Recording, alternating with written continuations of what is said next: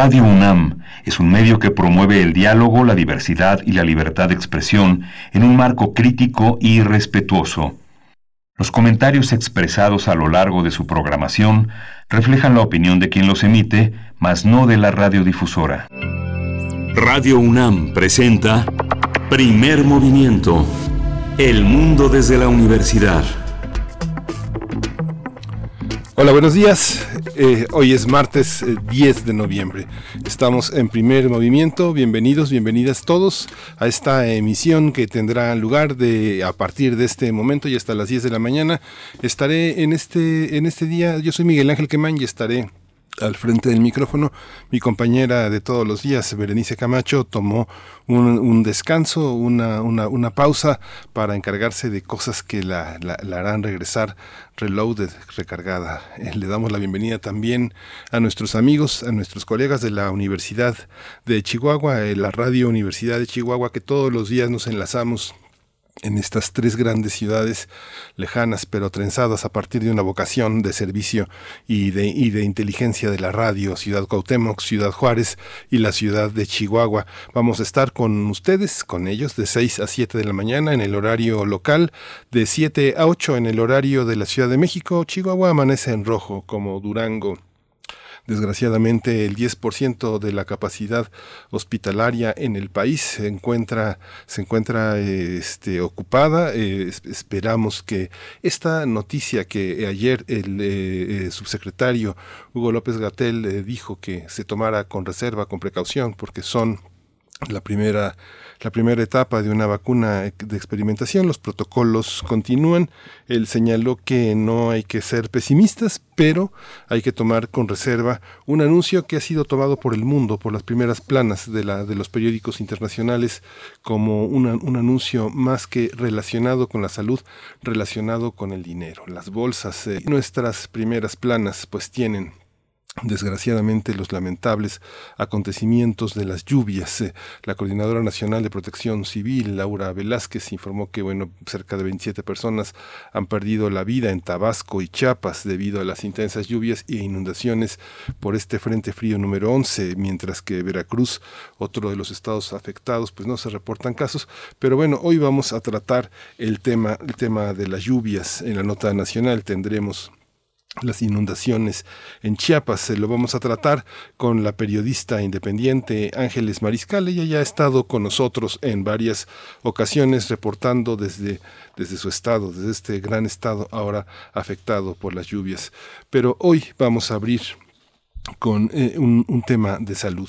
Va a estar con nosotros eh, José Gerardo Galván Castañeda, conocido como José Galván. Él es un barítono y director musical del ensamble vocal Voz en Punto, uno de los maestros, uno de los grandes maestros de CEU Voz, esta organización que fundó Luisa Huertas y que reúne a lo más importante del teatro mexicano, a los grandes maestros que permiten que eh, actores, locutores, músicos, cantantes, no solo aprendan, sino que también rehabiliten su voz, que la cuiden, que la protejan. Y justamente en ese tenor vamos a hablar de este proyecto que se llama Respira México. Es un taller intensivo auxiliar en la rehabilitación pulmonar post-COVID-19 de Teatro UNAM. Esta colaboración de Teatro UNAM con, esta, con, este proyecto tan importante. Hace unos días Jaime Chabot, eh, el dramaturgo, el director de teatro, el editor Jaime Chabot nos decía que CEU Voz es de las eh, instituciones en peligro con esta pandemia, en peligro de desaparecer. El trabajo con la voz es un trabajo lleno de aerosoles, lleno de cercanía, así que bueno, protejamos no solo eh, que no solo que nos protejan, protejamos a Voz. Ellos están en la colonia Condesa, tienen en la calle de Baja California 352, si no recuerdo mal el número es un espacio muy importante. Vamos a continuar con Pablo Romo en la, en la transformación de conflictos, una sección que él ha hecho, eh, que él ha hecho eh, un espacio brillante de reconciliación, de entendimiento. Pablo Romo es miembro del Consejo Directivo de Serapaz, Servicios y Asesoría para la Paz. Él es profesor de transformación positiva de conflictos en la especialidad de negociación y gestión eh, en la Facultad de Ciencias Políticas y Sociales de la UNAM. El tema de hoy es migraciones y Pablo Romo nos trae ese tema. Vamos a ponerlo sobre la mesa. Tenemos también el outsourcing entre su desaparición y una mayor regulación. Vamos a tener al doctor Alfredo Gualde, él es investigador del Departamento de Estudios Sociales del COLEF para analizar este tema que pues ha sido un tema que desde hace muchos años reclama justicia, pero que ahora frente a la pandemia pues se coloca en uno de los escenarios más importantes, gobierno, iniciativa privada y bueno, todo un sector laboral utiliza este recurso que también perjudica tanto por la falta de regulación a muchos trabajadores que son despedidos, que son maltratados sin ningún tipo de protección. La eventualidad es una de las sombras que pesa sobre el trabajo en este país. Vamos a concluir el día de hoy con una mesa dedicada a la dimensión heteropatriarcal de la medicina, los conversatorios del CIEG. Eh, vamos a tratarlo con César Torres Cruz, investigador del CIEG, eh, este, estudios de género de la UNAM y coordinador de los conservatorios de la dimensión heteropatriarcal de la medicina. Eh, el CIEG ha sido un espacio fundamental de interlocución, de entendimiento para, para, para saber qué es, en qué situación estamos en esta diversidad eh, sexual, eh, política y social que vivimos en México.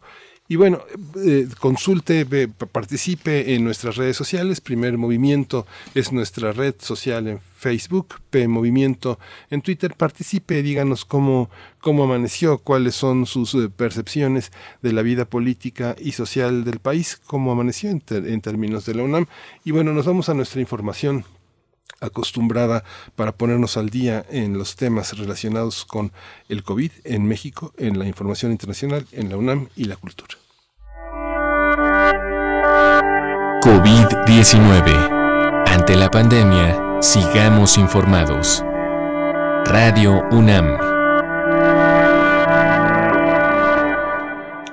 La Secretaría de Salud informó que el número de decesos por enfermedad de la COVID-19 es de 95.225 lamentables fallecimientos. Las autoridades sanitarias informaron anoche que los casos confirmados acumulados se incrementaron a 972.785. En el mundo, eh, la farmacéutica Pfizer, como le decía esta mañana, informó que la vacuna que desarrolla contra el coronavirus es eficaz en un 90% para evitar la enfermedad COVID-19. Hasta el momento, la vacuna se aplicó en 43.500 personas en seis países y no ha ocasionado ningún problema de seguridad. Pfizer y BioNTech, las empresas que desarrollan la vacuna de forma conjunta, han calificado esta noticia como un gran día para la ciencia y para la humanidad, aunque las bolsas también lo consideran un gran día, y planean solicitar una aprobación de emergencia para usar la vacuna antes del fin de mes. En información de la UNAM, la Universidad Nacional Autónoma de México va a otorgar 12.000 becas de conectividad, preferentemente a alumnas y alumnos de escasos recursos económicos del bachillerato y la licenciatura, para que continúen sus estudios y clases a distancia durante este ciclo escolar 2020-2021. El apoyo será de diciembre de 2020 a febrero de 2021 y el monto mensual se oscilará más o menos entre los 310 pesos para cubrir gastos de Internet y de datos para consultar los requisitos es necesario ingresar en la página de la Dirección General de Orientación y Atención Educativa, que es la dgoae.unam.mx o simplemente el portal del becario en el sitio www.becarios.unam.mx. Así que no se pierda esta oportunidad.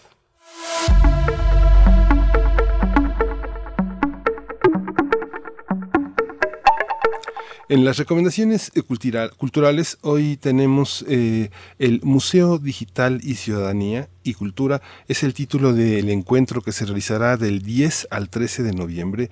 El Museo Universitario de Arte Contemporáneo, el MOAC, es la sede y participan profesionales de la museología que expondrán e intercambiarán experiencias e inquietudes, reflexiones sobre la situación que impuso la pandemia. El programa y sus horarios están disponibles en la página del MOAC, así que es moac.unam .mx, así de sencillo. Se va a encontrar con Museo Digital, pero se va a encontrar con muchas otras sorpresas. El MOAC es una caja de sorpresas y de entendimiento también de nuestra, de nuestra situación artística muy, muy importante. Y bueno, nos vamos con música para abrir esta mañana que no es tan brillante como otras, es una mañana fría, húmeda. Eh, vamos a escuchar de este gran grupo Salta para atrás. Ay, que yo no haría.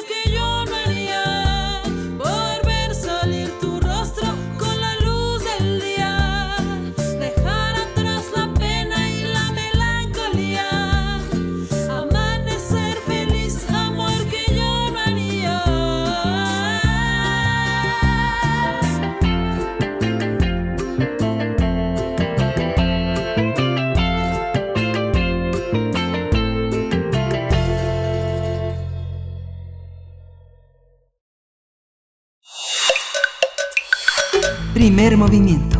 Hacemos comunidad. Martes de Salud. Teatro UNAM y el Centro de Estudios para el Uso de la Voz, CEUVOS, de manera gratuita, va a impartir ocho talleres sobre la rehabilitación pulmonar post-COVID-19. Está dirigido a personas que formen parte de la comunidad nacional de las artes y la cultura que hayan padecido COVID-19. Los interesados deberán eh, tener al menos un mes de haber superado la enfermedad y que hayan tenido afectaciones considerables en el aparato respiratorio o disminución en su capacidad pulmonar. El objetivo es que los participantes aprendan una serie de ejercicios que les permitirán practicar profunda. Ya veremos qué es eso es, resulta, esto es indispensable para que los pacientes eh, que tuvieron COVID-19 recuperen su capacidad pulmonar y fortalezcan el aparato respiratorio. De manera gratuita, el cupo para cada taller es de 20 personas. Se van a impartir vía digital a través de videoconferencia a través de la plataforma de Zoom y se requiere tener una conexión a Internet, una computadora o un celular para descargar la aplicación. Este taller propone un entrenamiento que abarca tanto la anatomía y la fisiología de la respiración, como el del fortalecimiento muscular. Esto que eh, ocasiona el COVID-19 es una debilidad que se debe a la inmovilidad. Los ejercicios se van a impartir dependiendo del estado físico de las personas que han padecido COVID-19 y bueno, para más información es importante visitar la página web eh, de Teatro UNAM y vamos a conversar esta mañana sobre el objetivo de este taller para la rehabilitación pulmonar post-COVID-19. Hoy está con nosotros eh, José Gerardo Galván Castañeda, el es barítono, director musical del ensamble vocal Voz en Punto, un gran ensamble, una, una, una pieza importante de la música coral en México a la que él se ha dedicado con muchísimo reconocimiento y bueno, él también es parte, José Galván es parte de los maestros los importantes maestros que empeñan su conocimiento en esta gran institución, CEUBOS, como les habíamos hablado al principio del programa. José eh, Galván, muchas gracias por estar aquí. Bienvenido a Primer Movimiento. Muchas gracias a ustedes por invitarme pues a hablar de este importante tema. Buenos días. Gracias, José Galván. Bueno, pues toda la experiencia eh, eh, en, esta, en esta trayectoria con un nuevo desafío, tratar de rehabilitar a las personas que eh, justamente Horacio Franco, el gran flautista, nos comentaba en algún momento las dificultades respiratorias. Él es un ciclista, él es un deportista y sentía en su organismo este peso de, la, de la recuperación. ¿En qué consiste? ¿Cuáles son los daños y de qué se tiene una persona que recuperar, José Galván? Sí, bueno, eh, lo que observamos en CEUBOS es que pues mucha atención se puso en el en el momento en el que la persona pues está padeciendo esta esta enfermedad, sin embargo, una vez que ya se recuperaban las las personas, todo mundo dábamos por hecho pues que ya estaban bien al 100%, sin embargo, nosotros mismos en CEUBOS eh, hemos tenido algunas personas, nuestra coordinadora académica que padeció eh, esta enfermedad y ella misma fue la que nos la que nos platicó pues un poco de las secuelas que quedaban después de padecer la enfermedad y de cómo ella había logrado recuperarse practicando algunos de los ejercicios que normalmente impartíamos los maestros de, de CEUBO. Entonces, sabemos que hay un, un daño pulmonar que es muy variable en cada uno de los de los pacientes y eh, pues nos dimos cuenta que dentro de las disciplinas que, se imparten en CEUBOS, como es la técnica Alexander, eh, el Feldenkrais, el Linklater, yo mismo que, que imparto el canto coral, y que como bien has dicho tú, pues me dedico a, esto del, del, canto desde hace mucho tiempo, pues nos dimos cuenta que todo esto era un verdadero eh, pues auxiliar eh, eh, para la rehabilitación en, en el de, estos pacientes. Eh, nosotros desde luego no somos médicos ni nada por el estilo, por eso sí nos informamos muy bien, tuvimos por supuesto la, la asesoría de profesionales y por eso es que ves que el, el, el taller está dirigido después de un mes de que ya las personas se recuperaron o pasaron más bien por, por la enfermedad. Entonces, pues tenemos todos estos recursos que además de una manera pues creativa y divertida, pues nos ayudan a, a darle herramientas a, a las personas que pasaron por esta enfermedad para que recuperen esa capacidad pulmonar a través de ejercicios de respiración y bueno, en mi caso un poquito de canto. Y bueno, pues estamos muy emocionados por poder colaborar ahora en la recuperación de, de todas estas personas.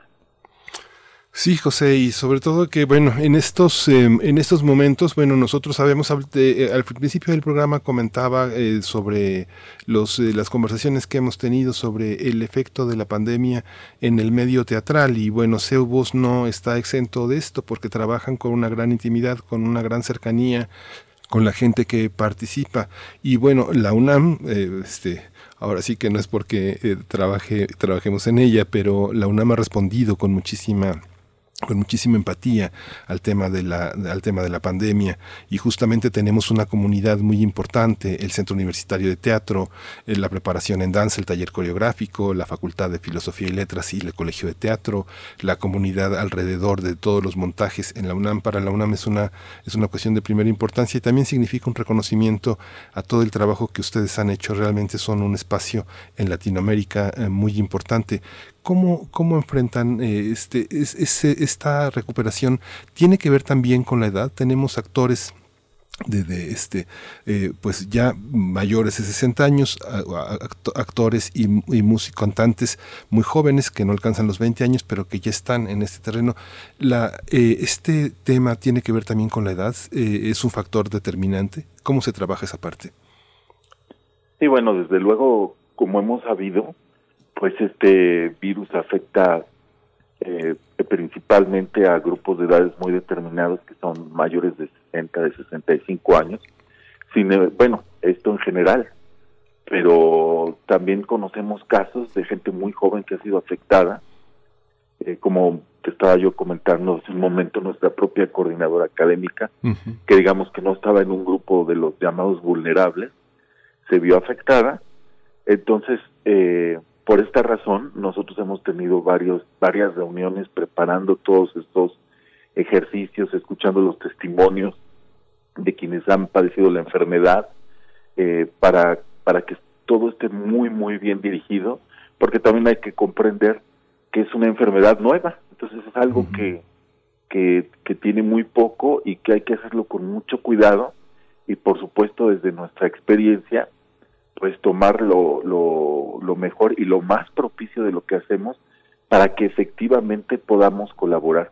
Entonces sí, por supuesto se toma en cuenta pues cuáles son los grupos vulnerables y sabemos que en los grupos pues probablemente vamos a tener una mayoría de personas de, de, edad avanzada, por así decirlo. Sin embargo, estamos preparados para pues para atender a las personas que, que lleguen a los talleres.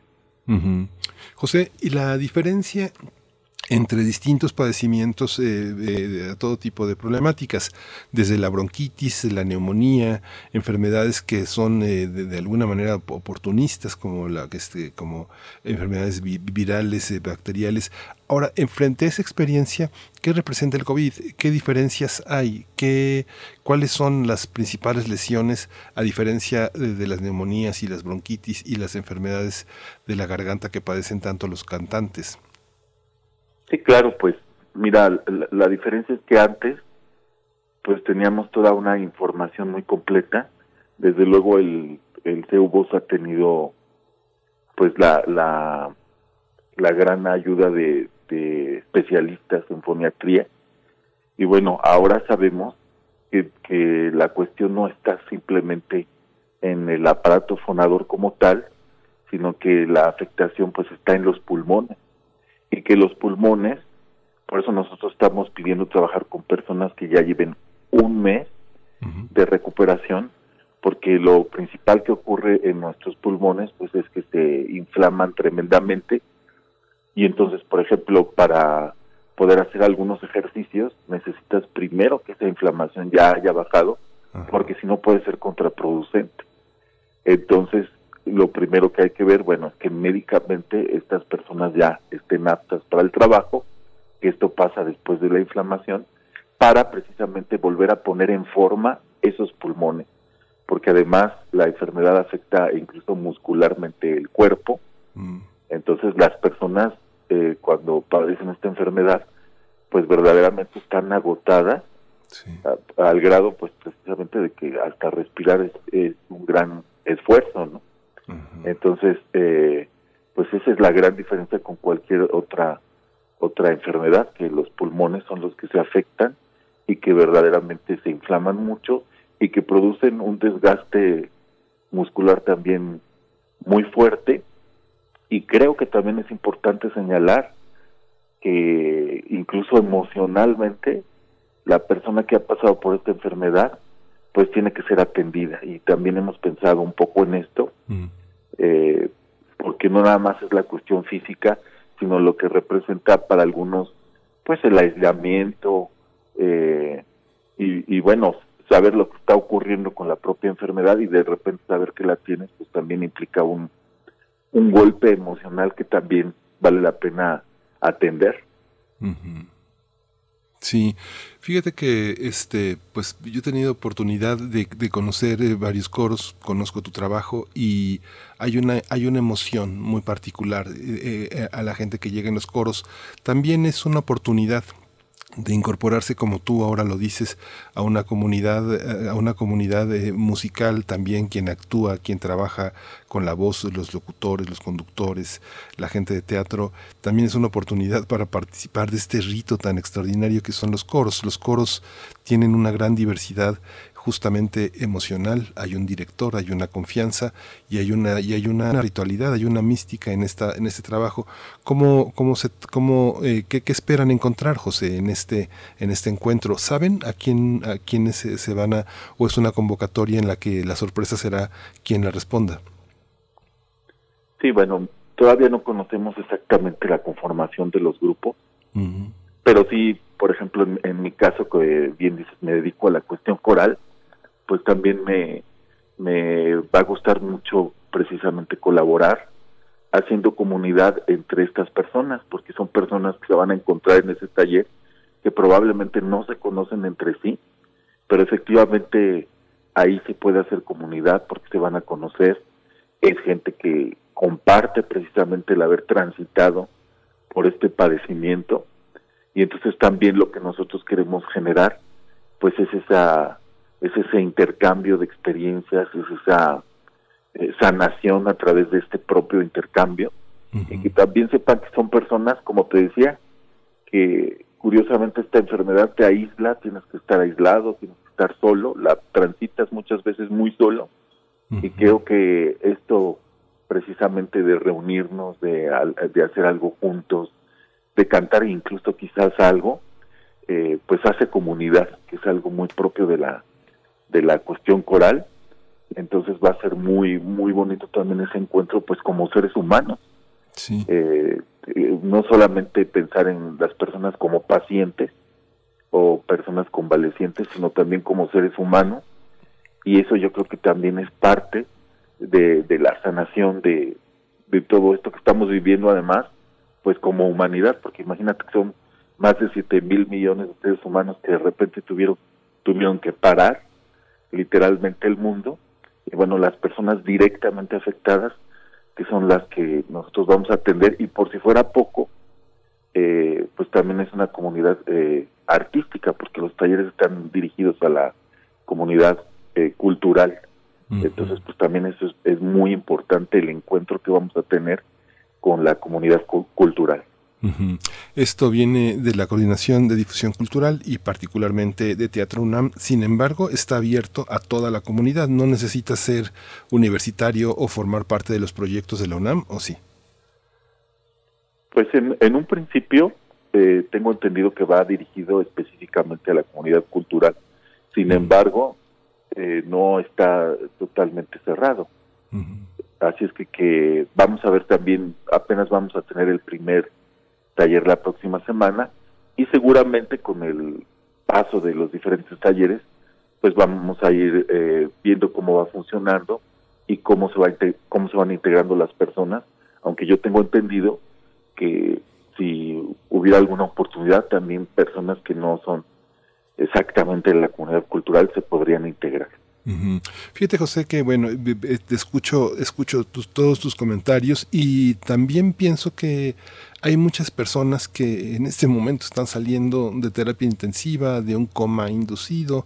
El cuerpo se, se estaciona en esa pausa, en ese sueño que ignoramos eh, que contiene, pero la inmovilidad, la, este, la, toda la parte que de, la, de, la, de, la, voz, de la garganta, de todo este, de todo este aparato eh, que, permite, que permite comunicarnos, se estaciona también, se pausa, eh, digamos, después de la terapia intensiva, no por el COVID, que produce un daño, como ya lo has explicado, pulmonar importante.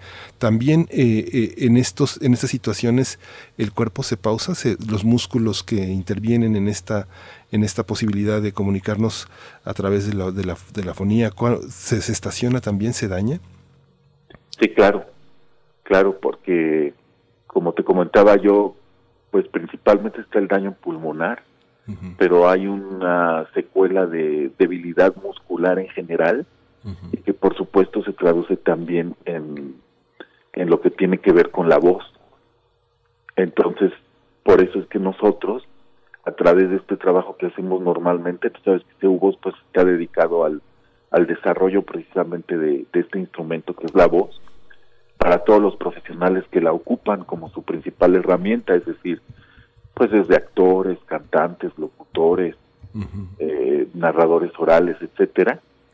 Y entonces por eso es que estas herramientas de fortalecimiento de todo lo que es el aparato fonador, eh, ahora las estamos ocupando precisamente como auxiliares en la rehabilitación médica de lo que es el COVID. Entonces, desde luego, por eso estamos pues con muchas expectativas y con mucha ilusión de poder colaborar en lo que nosotros hacemos normalmente, pero ahora para para rehabilitar a México en lo que se refiere a esta a esta enfermedad. Muchos actores y, bailarines, los bailarines, aunque no hablan, hay una, hay una, digo, si uno está cerca del escenario, uy, uno escucha eh, los diferentes matices de su esfuerzo y de su actividad física. Incluso muchos eh, este, emplean la voz, pero eh, en esta muchos hacen yoga, muchos hacen tai chi. Este, aprender a respirar, eh, eh, muchos están afiliados a esta visión del budismo de tener una postura correcta, una actitud correcta y una respiración correcta, que fundamentalmente consiste en hacer de la respiración una forma de nutrición, una forma de alimentación. ¿Estas disciplinas eh, contribuyen a, enriquecer la experiencia de recuperación, José? Sí, claro, claro, porque pues son precisamente disciplinas que van directamente a lo que es la conciencia corporal. Eh, en el caso, por ejemplo, de CEUBOS, que, que contamos con maestros certificados de técnica Alexander y Feldenkrais, que para mí son como una versión, digamos, entre comillas, occidental de lo que es el yoga, porque precisamente se trata de la conciencia corporal a través del, del movimiento, de la respiración, y por supuesto todas estas disciplinas son auxiliares. Aquí el reto ha sido el cómo adaptarlas, precisamente ejercicios para que las personas que han tenido, que han pasado por el COVID, puedan hacer estas, eh, pues estos ejercicios y, adaptarlos precisamente al tiempo que llevan en, convalecencia, porque simplemente cuando la persona acaba de salir de la enfermedad es muy difícil que tenga la resistencia como para poder ejercitarlo eh, así sin pensar, decir voy a hacer yoga, pues no, no, no es posible, sino que hay que esperar un poquito la recuperación eh, natural del cuerpo para el movimiento de todo esto. Pero sí, eh, pienso yo que cualquier disciplina que te ayude en la respiración, en el movimiento, es, es, es muy propicia para, para la rehabilitación. Por ejemplo, en mi caso que, que te menciono, que es el canto, pues también tiene mucho, mucho que aportar. Eh, y, pues en, desde mi punto de vista, no solamente en la cuestión física, sino como te decía, pues atendiendo al ser humano como, como un, ser completo, ¿no? Que va desde la cuestión eh, meramente física hasta las cuestiones emocionales. Sí. Fíjate, José, que eh, Mayra Lizondo es una profesora eh, universitaria, es compañera, es, una radioescucha mm, muy, muy, eh, muy presente en primer movimiento y comenta con toda razón que los maestros somos actores, dice, somos, somos, tenemos una actividad muy importante con la voz. Yo llegué a conocer a un profesor muy, muy, muy importante en nuestra casa de estudios que frente a los grupos que son tan numerosos en la UNAM, como tú sabes, a veces podemos tener un grupo de 70 personas, de 50, 60 personas, eh, llevaba su bocina y su micrófono, porque no podía proyectar más la voz. Eh, en, eh, que quedamos en deuda con los profesores. ¿Cómo, ¿Cómo valoran ustedes? Tú mismo eres un profesor, tú mismo eres un profesor y los profesores se comunican con la voz y cuesta tanto trabajo para quienes no tenemos una formación de cuidar la voz, un entendimiento de todas las posibilidades vocales, este, cuidarla, entenderla. ¿Cómo, ¿Cómo está en este sentido la comunidad docente? Muchos de los maestros a quienes van a atender, maestros de teatro, maestros de danza, pues utilizan la voz y a veces, este, con todo y que son grandes maestros directores, a veces tienen dificultades. ¿Cómo está esa parte, José Galván? Sí, bueno, pues fíjate que desde el inicio de CEU Voz en 2006, que fue fundado por la por la gran actriz Luisa Huerta, pues se pensó y, de hecho pues es el único centro especializado en América Latina, el CUBO, en precisamente atender todo esto. No solamente a los actores profesionales o a los cantantes, etcétera, sino como te decía yo, a los profesionales que tienen a la voz como herramienta y desde luego pues hay, hay una parte muy importante que va dirigida hacia los maestros. El CUBOS ha dado, eh, por ejemplo, talleres en el estado de Campeche, dirigido a los docentes de aula y en los que se les prepara pues no simplemente para la emisión de la voz, por supuesto es algo muy importante porque imagínate desde los maestros de primaria que están expuestos a, o que estaban expuestos a grupos grandes y que necesitaban eh, pues potencializar su conocimiento de cómo proyectar la voz para dar una buena clase, para que te escuchen, para que te entiendan hasta pues aspectos de cómo manejar mejor el idioma.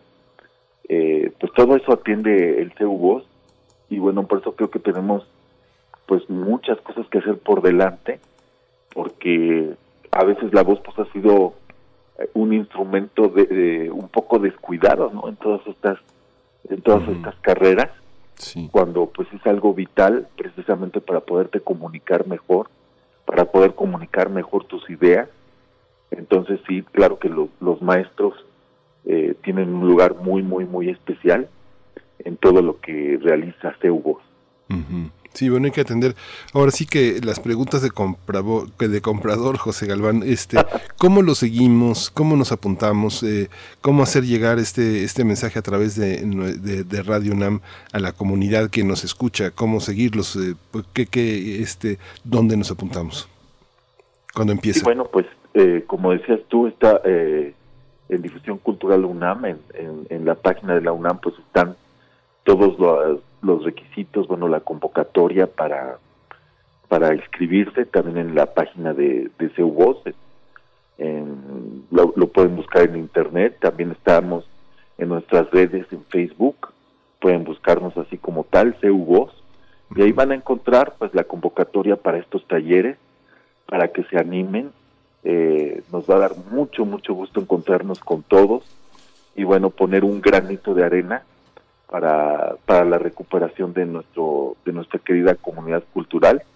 Así que los esperamos y bueno, agradecemos mucho también a Radio UNAM que, bueno, yo también independientemente de ser voz, pues quiero mucho a Radio UNAM porque fue una, uno de los principales difusores de nuestra música de voz en punto cuando empezamos Así que, te agradecemos muchísimo este espacio para animar a la gente a que a que se a que se apunte, a que recuperemos esa capacidad de respirar, que precisamente respirar quiere decir re otra vez, respirar e espíritu, es decir, volver al espíritu. Entonces imagínate qué importante es que las personas que precisamente se han visto, se han visto, perdón, eh, eh, afectadas en este por esta enfermedad puedan regresar a su espíritu, regresar a la respiración y poder ejercitarse con, con nosotros, que lo vamos a hacer con todo cuidado y, ¿por qué no decirlo también con todo amor?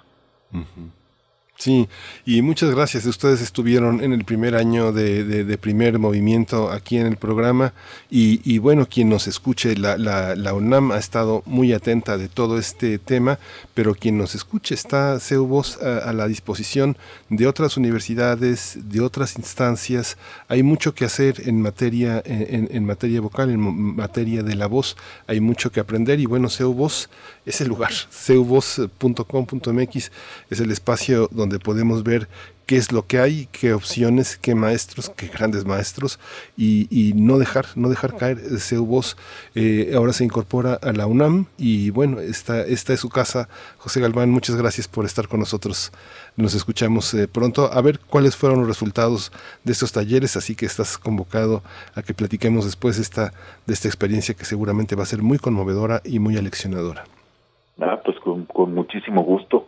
Muchas pues gracias. muchas gracias a la UNAM y hasta pronto. Hasta pronto, José Gerardo Galván, barítono, director musical del ensamble vocal de Voz en Punto. Y, y de Voz en Punto vamos a escuchar nada menos que Nereidas.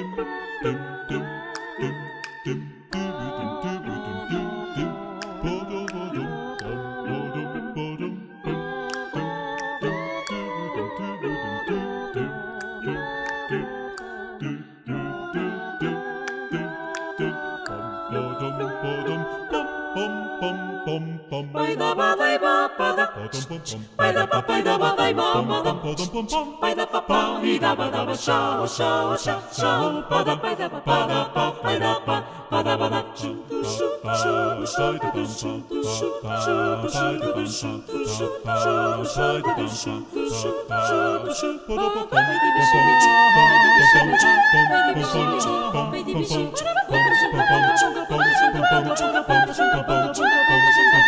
chu,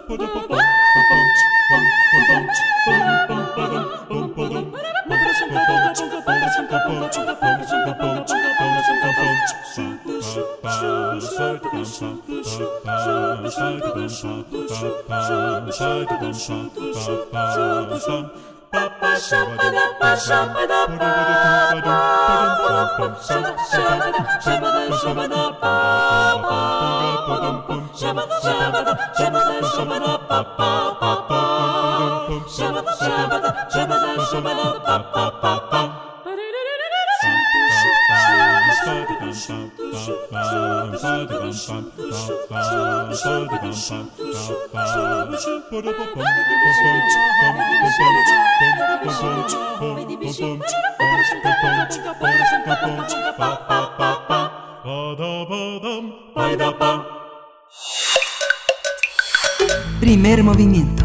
Hacemos comunidad. Transformación de conflictos.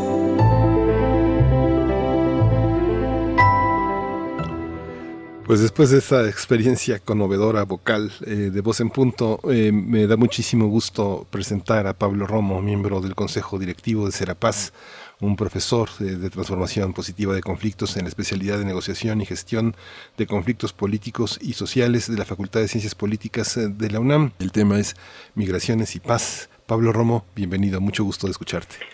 ¿Qué tal? Muy buenos días, Miguel Ángel, qué gusto de escucharte. Pues me parece que el día de hoy es relevante hablar del tema de, migraciones en el contexto de la búsqueda de la paz y de la transformación positiva de los conflictos. Sobre todo cuando estamos eh, delante de fenómenos tan recurrentes, tan constantes, que generan tanta tensión en, eh, en el mundo entero. No es solamente un asunto de Europa o un asunto de Estados Unidos y Canadá o en México está recibiendo migrantes de otros países, sino estamos delante de un fenómeno global que está generando tensiones y conflictos y que muchas veces los países no saben cómo resolverlo, sobre todo porque no implementan eh, y generan acciones de transformación positiva y acciones también del fortalecimiento intercultural, tratando de generar sociedades monoculturales en donde este el paradigma único es una sociedad no global y no eh, dinámica que va cambiando conforme las exigencias de que el mundo va requiriendo. La guerra genera eh, desplazamientos forzados, las violencias van generando desplazamientos a lo largo del mundo. En México, en los últimos años, eh, hay un desplazamiento muy constante y grave producto de eh, las violencias, las diversas violencias. Y no es solamente una migración en búsqueda de la violencia que se genera por el hambre o por la pobreza. Otros, otros motivos de, violencia están eh, generando desplazamientos.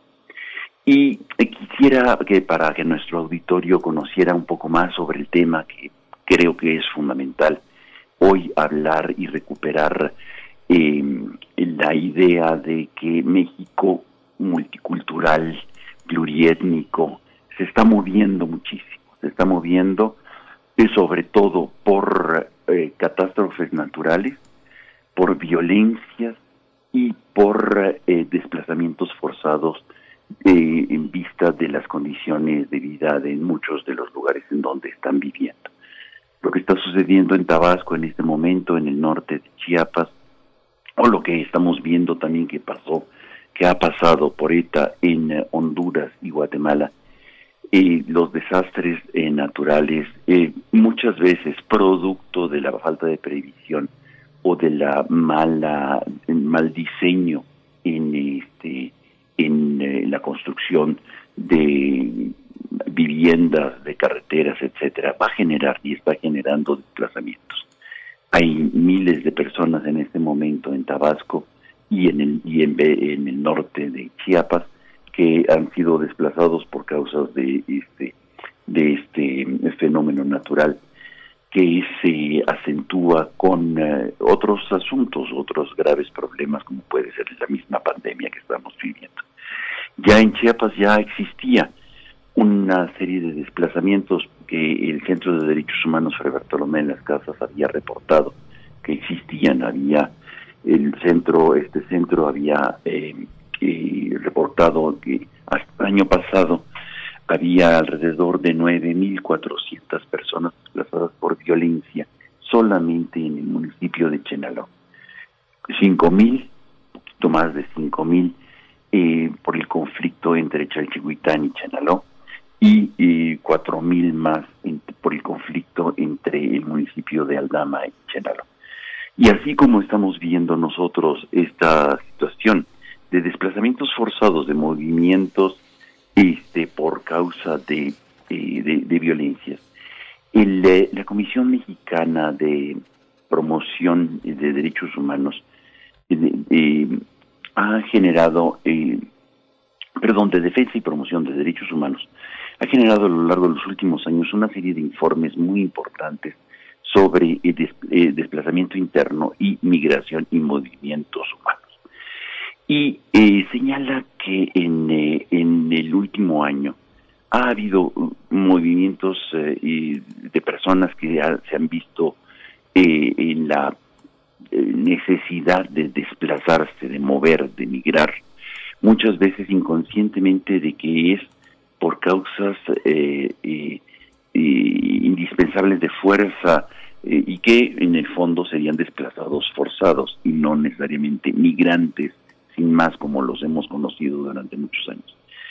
Este centro de derechos humanos, eh, que tiene muchos años y mucha experiencia y mucha reputación, eh, señala que se han acumulado, la cifra acumulada que presenta es de 346 mil eh, personas que se han desplazado acumuladas hasta el año pasado. Todavía faltará ver este año. Y las, las causas de estos desplazamientos, de estos movimientos migratorios en el fondo, son, este, según el mismo informe que presenta esta comisión, son violencia generalizada de grupos armados organizados, violencia política, conflictividad social, conflictos por territorios, violaciones a los derechos humanos que van acumulando tensión miedo y que forza a que las personas tomen decisiones sobre moverse del lugar, dejando, por ejemplo, en el caso de Guerrero, en algunas ocasiones hemos visto como poblados enteros quedan deshabitados. En la estrategia que te acordarás, Miguel Ángel, que vimos nosotros en los años 80 en Guatemala, este de tierra arrasada, este tipo de control de territorios que hacen los grupos armados y en, el, en aquel tiempo era el ejército con la asesoría israelí para ir generando desplazamientos forzados y controlar territorios y poder mantener una situación de, de, tensión. Pues esto mismo sucede en muchas partes, ya en México lo hemos visto también en Colombia, hay una, una serie de, de expresiones muy importantes en Colombia que de, datos que están revelando la situación de desplazamientos masivos hasta cerca de cuatro millones de personas. En México, frente a esto, es interesante ver cómo la, eh, las cámaras, tanto de diputados como de senadores, aprobaron hace poquito de manera poco em, conocida por otros asuntos de medios, eh, pero que es relevante señalar y subrayar eh, la ley para em, para eh, evitar la migración, para de alguna manera para la atención a desplazados y para el, em, se llama ley general especializada en este para la prevención y protección y generación de soluciones duraderas y sanciones en materia de desplazamientos forzados. Esta es la ley que acaba de salir en, hace unos días y me parece que es relevante pues que la gente conozca y que sepa que hay una ley que los protege frente a una situación en donde es necesario por circunstancias de diversas desplazarse o como nosotros llamamos comúnmente migrar. Entonces, es importante conocer por qué, porque el Estado está obligado a proteger y sancionar a aquellos que forzan el desplazamiento y proteger a las personas que se ven en la necesidad de desplazarse. En Chiapas existe una ley que ciertamente es eh, decorativa porque no se aplica en la vida real para tantos desplazados que por violencias diversas han tenido que hacerlo, religiosas en San Cristóbal, en eh, este y en otras regiones por violencias este eh, de grupos armados que no han sido detenidos. Creo que vale muchísimo la pena que nuestro auditorio en esta ocasión pueda eh, generar una relación entre migración y paz como en la búsqueda de que primero que todos tenemos derecho al movimiento, a la libertad de tránsito por un lado, por el otro lado, a ser protegidos en caso de ser forzados a desplazarnos. Y tercero, la necesidad de evitar que, la, que esté necesario. Y para eso es indispensable que haya en los lugares en donde vivimos todos y todas eh, condiciones y respeto a los derechos humanos y fundamentalmente lo que hemos estado hablando durante mucho tiempo, eh, condiciones de construcción de paz. Por aquí va la reflexión, Miguel Ángel, creo que es importante resaltar esta nueva ley que ayuda a la prevención y a la atención del desplazamiento interno en el país.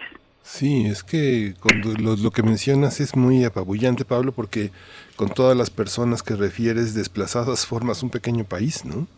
Este, Efectivamente. Es, algo muy, muy, todas las, todas las historias, todo este, porque bueno, es, es también una, una red de significaciones, de historias y de personas que, este, que se desplazan también en el imaginario, porque acompañan en el dolor y en la incertidumbre a todas las personas que lo padecen en el tiempo real, ¿no? Efectivamente, efectivamente. Eh, sí, sí, sí, sí, y, no porque haya pandemia deja de haber este, este, este tipo de circunstancias dramáticas. Pues Pablo, muchas gracias por todo, por toda esta reflexión. Vamos a, seguir en este, en, ese tenor que bueno, has, abundado a que lo, podamos visualizar de una manera muy amplia.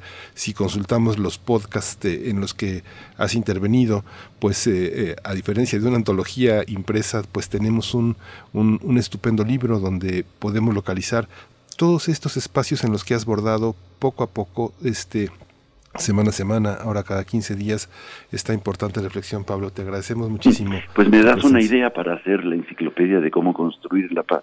Pues sí, este, yo lo consulto. Yo de pronto escucho cosas que hace, de las que has hablado hace dos años, hace tres años. Este, es, es, es una reflexión importante. Tenemos que aprender a consultar eh, las intervenciones en radio, en video, porque forman parte también de nuestro patrimonio intelectual y, y testimonial, ¿no? Mira, es una buena idea. Yo creo que es muy importante para nuestro auditorio este poder ir haciendo la colección de estos capítulos, pequeños capítulos de cómo construir la paz y que nuestra enciclopedia se llame La paz si es posible. Sí, muchas gracias Pablo, te abrazo, te, te agradecemos mucho tu participación. Muchísimas gracias Miguel Ángel, que estés muy Pablo. bien a ti y al auditorio. Pues nos quedamos, eh, nos despedimos de la universidad, de la radio universitaria, de la radio Universidad de Chihuahua. Eh, nos escuchamos mañana de 6 a 7, de 7 a 8. Cuéntenos, cuéntenos Chihuahua, cómo han vivido este semáforo rojo, qué están haciendo, cómo se vive a la distancia, un gran estado en la, en, en la frontera con un proceso que ahora vive, que ahora vive en los Estados Unidos. ¿Cómo lo están viviendo? ¿Cómo lo están viviendo, compatriotas, compañeros, amigos de Chihuahua? Nos escuchamos mañana de 6 a 7, de 7 a 8. Y quédese con nosotros porque en la próxima hora vamos a tener la presencia de Chiapas, las inundaciones en Chiapas, cómo han afectado esta, esta, esta red de, de, de agua que no cesa, que arrastra, que es un agua rebelde a, los asentamientos humanos. Hoy vamos a poner el acento en Chiapas. Sabemos que Tabasco y Veracruz forman parte de este conjunto, pero lo vamos a tratar con Ángeles Mariscal. Ángeles Mariscal tiene el pulso de lo que sucede porque ella es periodista, ella sale a ver qué es lo que sucede, habla con la gente, está en una mirada muy muy profunda. Ella es periodista independiente y ha estado con nosotros. Y vamos a tener también eh, el tema del outsourcing entre su desaparición y la necesidad de regulación todo el mundo utiliza en la empresa y en el gobierno esta figura que es, ha sido tan precaria, tan dañina para nuestra economía. Alfredo Walde, eh, investigador del Departamento de Estudios Sociales del COLEF, va a ser la persona con la que trataremos este tema. Así que quédese con nosotros, ya son las 8 de la mañana, esto es primer movimiento, quédese con nosotros aquí en Radio UNAM. Síguenos en redes sociales. Encuéntranos en Facebook como Primer Movimiento y en Twitter como arroba PMovimiento. Hagamos comunidad.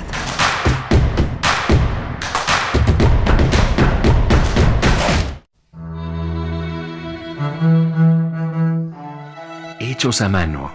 Secretos. De edición limitada. Irrepetibles. Distintos. Diversos. Nuevos. Afuera de las grandes librerías aún existen los libros. Existen los otros libros. Radio UNAM te invita a continuar con su tradición del Tianguis de la Diversidad Textual en un formato a distancia. Los otros libros. Entrevistas y presentaciones de libros y editoriales alternativas a través de Facebook Live. Sábados a las 19 horas en la página de Facebook de la Sala Julián Carrillo. Si solo leemos lo que todos leen, solo sabremos lo que todos saben. Radio UNAM, Experiencia Sonora. Durante años, los humanos hemos abusado de la naturaleza y estamos acabando con ella. El COVID-19 llegó a nosotros por la explotación y destrucción de vida silvestre, pero la pandemia nos puso un alto. Debido a la pandemia, miles de personas se quedaron sin ingresos y lamentablemente hemos perdido a seres queridos. Es momento de reconocer que el planeta sí tiene límites. Para evitar más pandemias, tenemos que cuidar el medio ambiente. Sabemos cómo hacerlo. Solo faltas tú. Partido Verde. Soy más, más alcohólico que drogadicto, pero ya al último empecé a probar lo que es la piedra y la cocaína. Fue cuando murió mi hija. Muchos padres que estaban ahí en la sala de espera sacaban a sus hijos este, cargando y, yo tuve que sacar a mi hija en un ataúd. Lamentablemente no pude hacer nada por ella. En el momento que murió mi, mi hija, realmente hasta los perros lloraban conmigo. El mundo de las drogas no es un lugar feliz. Busca la línea de la vida. 800-911-2000. En la imaginación surgen las notas que quedan escritas para siempre en una partitura. Desde ese momento, sin importar cuándo fueron creadas, al tocarlas, se vuelven tiempo presente. Muchos instrumentos se juntarán en el mismo espacio y a una señal nacerá la pieza que entrará por tus oídos. Súmate a la experiencia de revivir la música. Escucha a la OFUNAM todos los domingos a las 12 horas por el 96.1 de FM. Radio UNAM, Experiencia Sonora.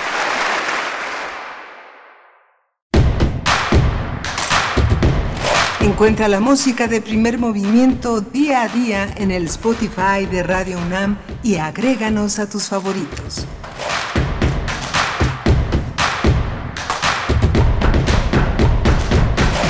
Hola, buenos días. Estamos en primer movimiento. Bienvenidos, bienvenidas a esta mañana del 10 de noviembre. Son las 8 de la mañana con 4 minutos.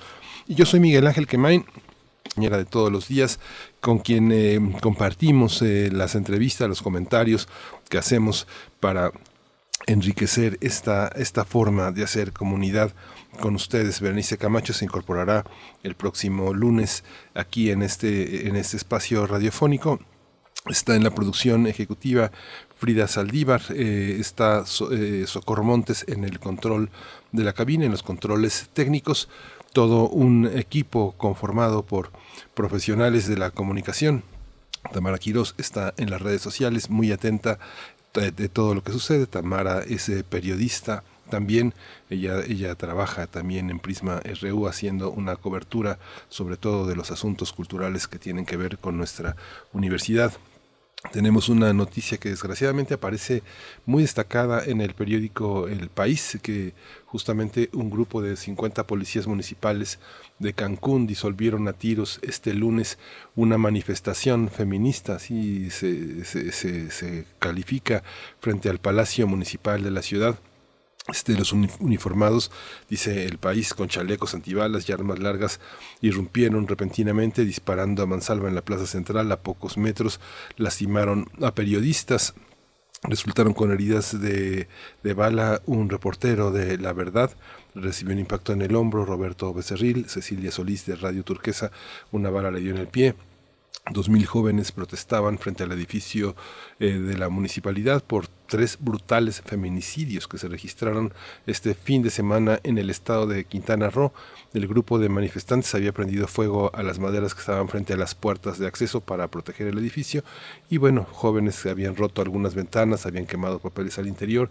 Una enorme rabia como ustedes lo han visto, no es eh, una, una, destructividad que venga del mal, sino de esa rabia, de esa impunidad, de que siguen, siguen cayendo, siguen cayendo mujeres eh, víctimas de toda esta de toda esta opresión, de todo este odio este, por, por el hecho de ser mujeres. Eso es el feminicidio, así se, así se define esta manera de enfrentar. Y bueno, hoy vamos a tocar el tema en la mesa del día este, gracias a también una perspectiva a través de conferencias, cursos, talleres, publicaciones. Y hoy nos va a acompañar eh, César Torres Cruz para desglosar, desanudar toda la dimensión heteropatriarcal de la medicina, todos los temas pequeños y grandes. Hoy toca el tema de esa aparente invisibilidad que, que se teje contra, contra, lo, contra lo femenino, contra estas formas de lo femenino también está entre los hombres. Así que César Torres es investigador del CIEC, de la UNAM, coordina los conversatorios, la dimensión heteropatriarcal de la medicina, así que quédese con nosotros para la siguiente hora. Hoy vamos a tratar el tema de las inundaciones en Chiapas, así que bueno, yo creo que ya estamos, estamos listos eh, para escuchar Ángeles Mariscal, así que vámonos con la nota, con la nota nacional.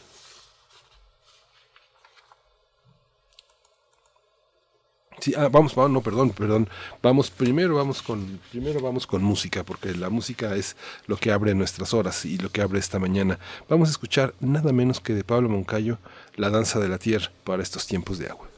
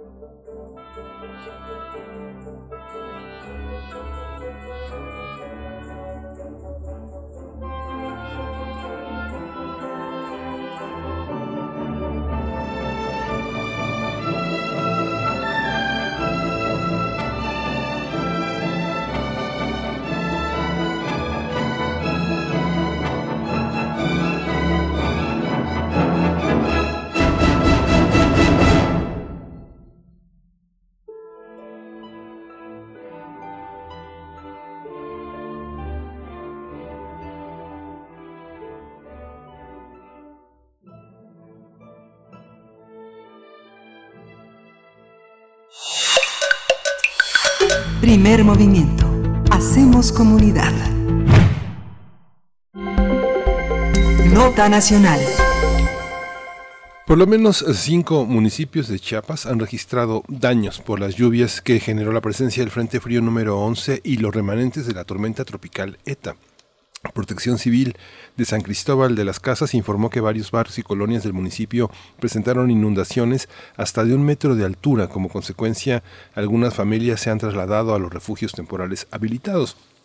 Este fin de semana se reportaron eh, ya más de 20 decesos de personas que fueron arrastradas por corrientes de agua, mientras que otras cinco personas están desaparecidas.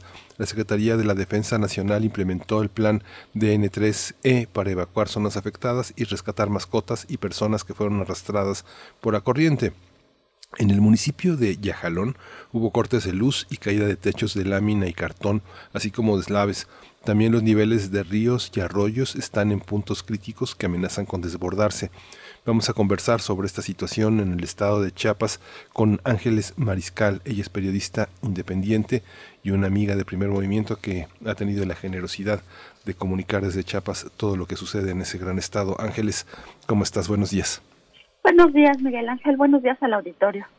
Ángeles, ¿cómo, cómo, qué, qué, balance hacer? Hicimos un pequeño balance en esta presentación de la nota, pero ¿cómo has vivido eh, la situación? ¿Cómo un poco transmitirnos esta sensación más allá de los datos de lo que se vive en este momento en Chiapas? Sí, bueno, aquí realmente la situación ha sido mucho más grave de lo que se puede ver con esas cifras y te voy a mencionar por qué aquí Chiapas una de las riquezas que tiene es que hay muchos ríos y afluentes que atraviesan distintas regiones del estado, prácticamente todo el estado, y bueno, hay zona montañosa y zona baja. Y lo que sucedió es que pues ya pasamos la temporada de lluvia y en la temporada de lluvia la tierra absorbe cierta cantidad de agua que la tierra misma pues le permite digamos procesar. Y entonces ahorita cuando ya pasó pues al menos habían pasado casi pues, desde octubre desde finales de octubre la temporada de lluvia y viene esta nueva oleada de frente frío y de depresión tropical lo que hizo fue, fue sobresaturar la tierra y bueno lo que provocó es que en, en el estado 87 ríos y afluentes, o sea, no es una cantidad poca, 87 ríos y afluentes se desbordaron. Algunos de estos ríos atraviesan municipios enteros, como son los de la zona Altos y Selva, y también los de la zona norte. Entonces esto afectó municipios completos, cabeceras municipales completas, por ejemplo, te puedo hablar de Salto de Agua, de Palenque, de San Cristóbal, que está en la zona altos, esta última, y pues estas ciudades son atravesadas también por ríos y estos ríos se desbordaron. El balance que hay es que 56, imagínate, 56 de 123 municipios resultaron afectados, es decir, la afectación realmente es muy grande y la afectación se dio tanto porque se desbordaron estos ríos ¿Cómo? Porque en las zonas más altas la tierra ya no tuvo capacidad de absorción y empezaron a deslizarse los terrenos. Este deslizamiento de terrenos lo que provocó también es que al menos en ciento, según el balance, hay como poco más de 180 tramos carreteros que prácticamente quedaron inservibles porque al haber estos deslizamientos de tierra, pues jala tierra, jala pavimento y jala todo y corta, corta las carreteras. Y bueno, lo que se ha visto al balance que también dieron las autoridades, aunque todavía no es el definitivo porque hay muchas zonas incomunicadas, es que se han perdido más de nueve mil viviendas por estos quebrajamientos de terrenos, más que porque la, el agua las haya jalado, sino porque esos movimientos de tierra lo que hicieron pues fue mover toda la estructura y pues está la pérdida de casas. Hay, bueno, han estado pues enviando llamadas de auxilio en diversas regiones. Por ejemplo, te puedo comentar que en la zona Soque, que es una zona montañosa pero alta, toda la región está prácticamente incomunicada. Ellos han denunciado que esta lluvia pues vino a detonar todo, pero allá está lloviendo, mencionan desde hace tres semanas y la incomunicación que han tenido pues no es tampoco de este fin de semana, sino ya es eh, desde tiempo atrás entonces, eso, aunado a los deslizamientos de terreno que le llamamos aquí y a los desbordamientos de los ríos afluentes, pues ha provocado una verdadera crisis, sobre todo en estas regiones que son las regiones indígenas, donde pues hay que recordar que desde la pandemia hubo una recesión económica, pérdida de empleo, muchos migrantes que eh, subsistían de lo que ganaban en otros lugares y enviaban a sus familias, pues tuvieron que regresar. Y en estas regiones estaba viviendo del auto del autoconsumo, es decir, de lo que ellos producían o producen en sus parcelas, en su ganado, lo que tengan en sus traspatios. Y entonces al hacer al haber esta afectación prácticamente se quedan sin alimento y sin sustento, porque cuando se deslizan los terrenos o se suben los ríos, pues asolva, o sea, llena de tierra y de otros materiales, todas las parcelas, todas las zonas cultivables y esto pues para ellos es un impacto muy, mucho muy grande, ¿no? Entonces, esa es la realidad. Yo creo que las cifras que han estado manejándose oficialmente están muy por debajo de lo que las personas mismas han logrado denunciar y han logrado pues transmitir, muchos han tomado videos y han podido eh, llegar a cabeceras para transmitirlo solo para pedir ayuda. Y bueno también está el temor de nuevos deslizamientos de terrenos, por ejemplo hay un municipio que se llama Izhuatán en la zona norte donde empezaron a, a decir que estaba, se escuchaban ruidos muy fuertes de la tierra. Y efectivamente el gobierno hizo un sobrevuelo y vio que una ladera importante de una montaña grande se estaba deslizando y lo que hizo en este momento es evacuar a 460 familias que viven en esa ladera porque es posible que esta si no si volviera a llover y no aguanta la humedad pues se termine de deslizar y sería prácticamente una luz que sepultaría estas 460 viviendas. En Ostoacán, que es otro municipio colindante de con Tabasco, casi pegado a Tabasco, hay que recordar que hace pues poco más de 10 años hubo también un deslizamiento que incluso tapó el río Grijalva, eso pues ya tiene bastantes años, pero se, se conoce como la zona del tapón, ¿no? Que incluso provocó pues que las presas tuvieran que retener el agua, o sea, fue una catástrofe grande. Pues nuevamente los pobladores ayer estaban enviando videos de los sonidos que escuchaban de cómo la tierra se está moviendo y por ser esta zona susceptible a estos deslaves por el tipo de composición que tienen, pues ellos estaban ya previendo evacuar de manera voluntaria porque no sabían si se podía presentar otra luz. Y bueno, esta historia se ha repetido en Oshú, que es otro municipio indígena, ayer también en Tenejapa, se escuchaban muy claramente estos, eh, como la tierra truena porque se está desprendiendo y lograron, pues te digo, enviar imágenes de cómo ya se estaba separando pequeñas partes de ladera. Y pues esto, esto es la situación que se está viviendo hasta ahora, ahora que al menos en la zona norte selva, pues sí se prevén lluvias para los próximos días, que no, no se espera que, que terminen pronto, y te digo, esto sigue afectando porque la tierra pues ya no tiene capacidad de absorción de esta cantidad inmensa de agua y es lo que está provocando estas afectaciones. Sí, es eh, impresionante, bueno, porque bueno, la región norte del estado, en la región norte llueve todo el año, toda la zona cafetalera es una zona húmeda.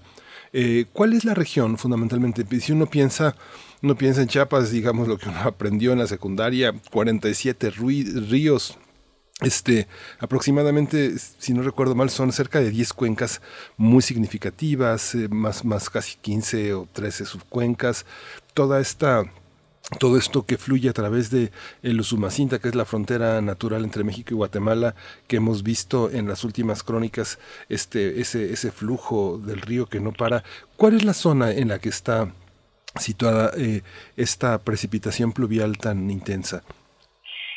Sí, si uno viera el mapa de la orografía de Chiapas, podría notar que hay ríos grandes e importantes. Si bien se conocen más, más el Usumacinta, que es el fronterizo con Guatemala, es el río que pues marca la frontera con Guatemala. También está, por ejemplo, el Grijalba, que tiene un cauce muy grande y es el que alimenta las presas, ¿no? Y ese pasa por el centro del estado. Y en la zona norte selva hay ríos grandes, hermosos, como el Tulijá, como el río Perla, ¿no? Son ríos que atraviesan toda la región. Y por ejemplo está el río eh, que baja de las cascadas de Agua Azul, yo creo esa esa imagen sí la puede ubicar muy bien el auditorio, las cascadas de Agua Azul, pues este río, por ejemplo, también se desbordó y arrastró toda la zona esta de, de venta de, de artesanías y de comida, ¿no? Es por poner un ejemplo, pero lo que te quiero dar a entender es que la mayoría de las regiones de Chiapas, incluso aquí en la capital, en Tuxtla Gutiérrez, es una zona del centro, una zona baja y una zona hasta cierto punto menos, con menos vegetación que otra región como la selva, pues aquí, por ejemplo, la atraviesa la ciudad del río Sabinal, que también en temporada de lluvia se llega a desbordar. Pero ahorita la afectación, las afectaciones a tu pregunta más grandes que se han tenido, es en la región norte que por una parte cuando llega a la parte de Tabasco ya digamos que se va convirtiendo en una zona plana, pero en la zona norte es una zona montañosa, como mencionaba, llena de cafetales, y también está la zona altos de Chiapas, que es donde está San Cristóbal, y donde también San Cristóbal atraviesa un río que le dicen el río amarillo y que también se desbordó. Entonces las afectaciones están sobre todo en la zona norte, ya sea en la parte bajo la montaña, también en la zona altos, y en la zona de la selva, que es de las zonas donde tienen los ríos más grandes. Es decir, prácticamente pues del, del centro hacia arriba, toda esa parte está afectada y es la parte donde viven, te repito, pues las comunidades indígenas. En otras ocasiones lo que se ha inundado es la zona costa, ¿no? Pero en esta ocasión pues la zona costa no tuvo ninguna afectación. En esa zona también hay muchos ríos que, que bajan de la sierra pero en esta ocasión pues esas imágenes de la, de la costa inundada no las tenemos, sino es del estado del centro hacia arriba, es que está con este tipo de afectación.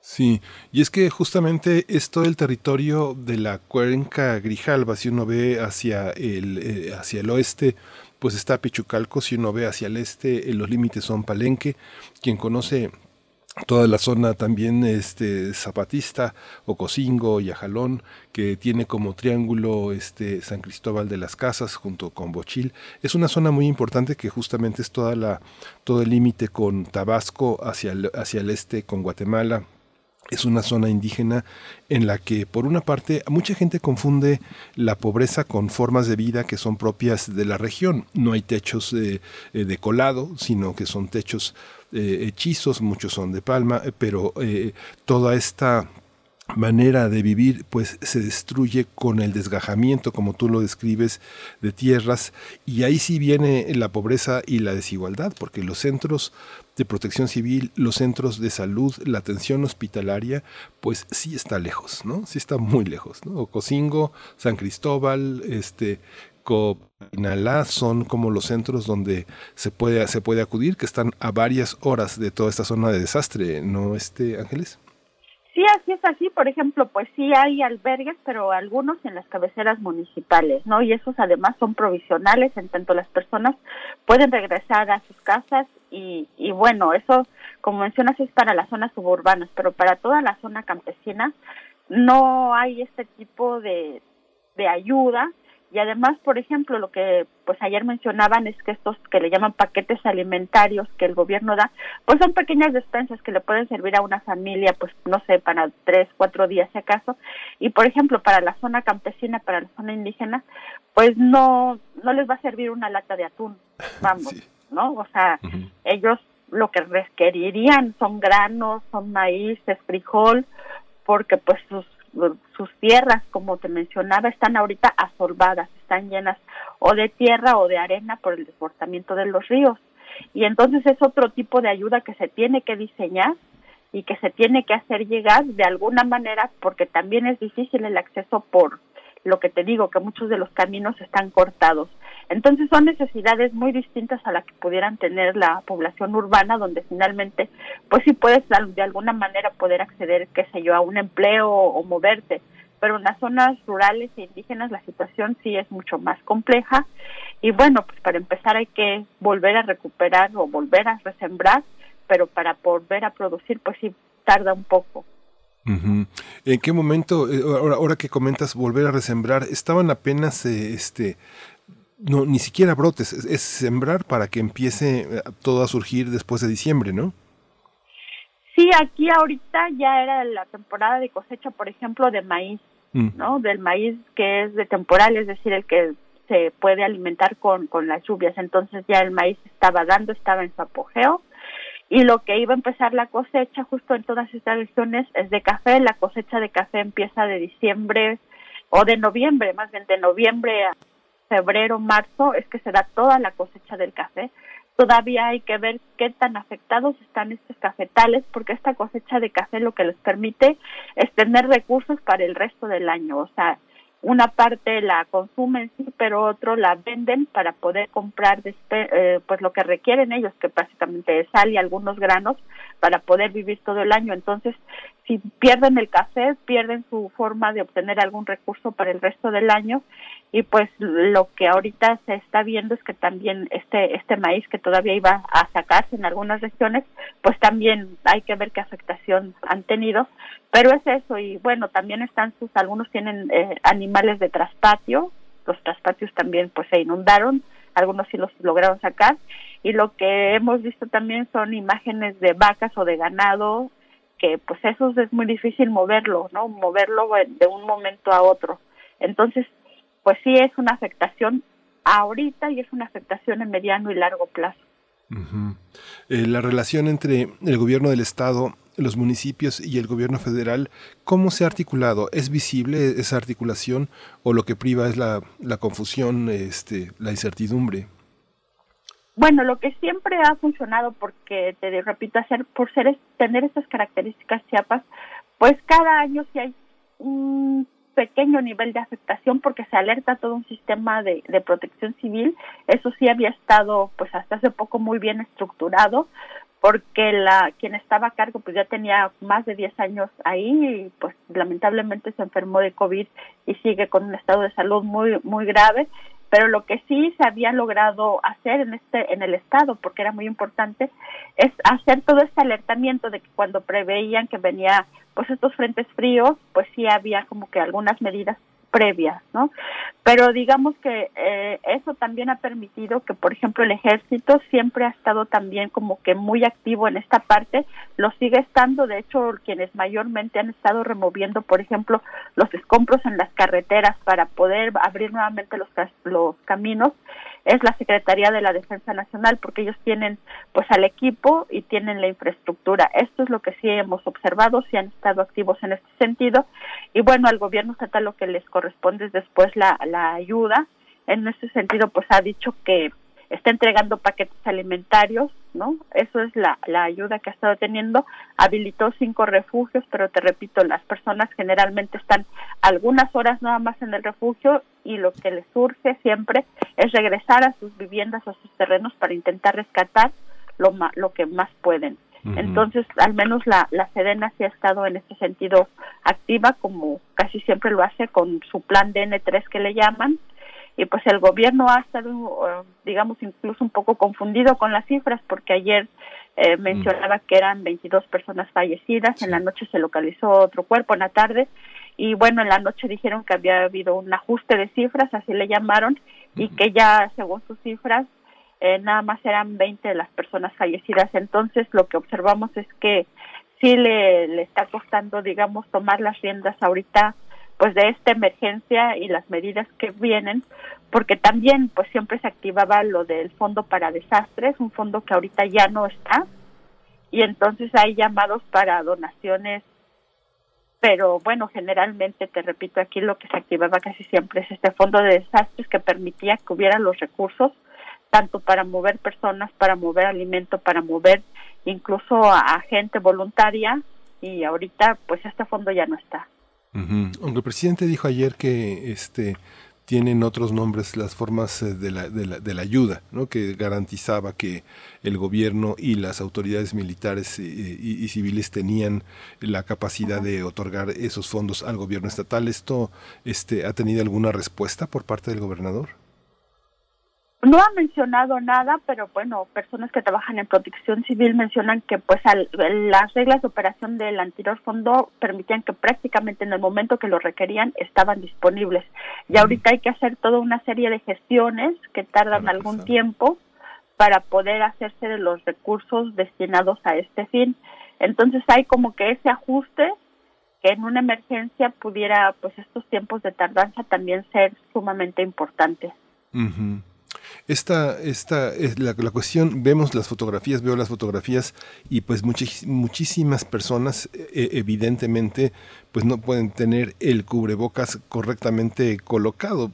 el cubrebocas está como a la mitad, la nariz está descubierta, evidentemente el gran esfuerzo físico de cargar, de llevar, de subir, de bajar, hace que sea muy difícil también mantener eso que llaman la sana distancia. ¿Cómo está la parte de salud, el sistema de salud? ¿Se prevé, eh, al, se prevén contagios? Eh, ¿Hay alguna medida que estén tomando las autoridades sanitarias vigilando esta parte?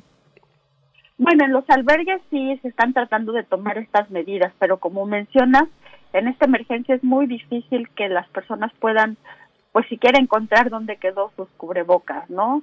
Y además, eh, bueno, lo, lo beneficioso que había en este momento es que efectivamente había una baja de contagios importante. Todavía no ha habido este rebrote que, pues, algunas autoridades eh, dicen que pudiera pudiera venir. Entonces por fortuna ahorita había bajo nivel de contagio. Eh, sí se están tomando medidas en los albergues en la medida que se puede en, conforme se van dando las circunstancias.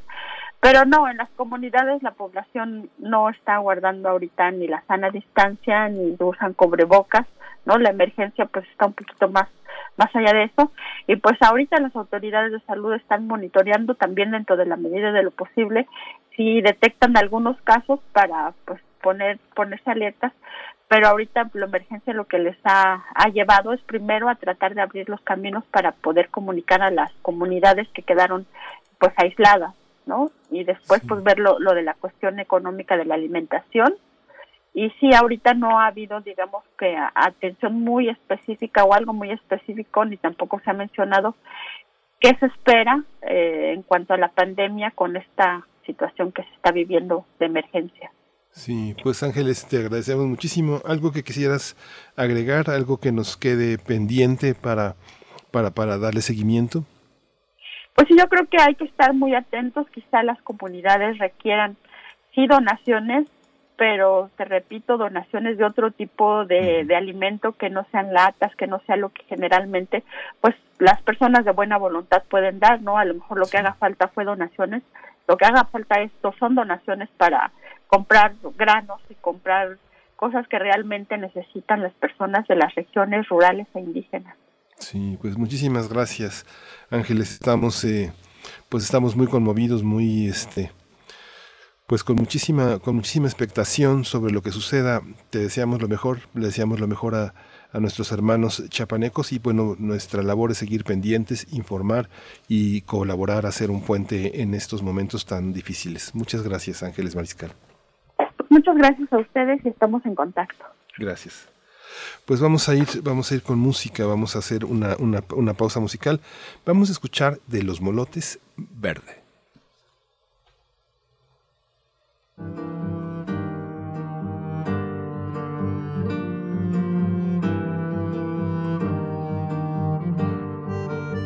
todos los favores que hace Cupido, son como los colores pintan destinos, a veces pintan dolores o tristezas a veces trazan amores de amor Dime de qué color te pintarás, dime si aquel amor lo borrarás. El mío lo pinto verde, junto a mi lado verde, soñando que sea tenerte y así vivir. El mío lo pinto verde, junto a mi lado verde, soñando que sea tenerte y así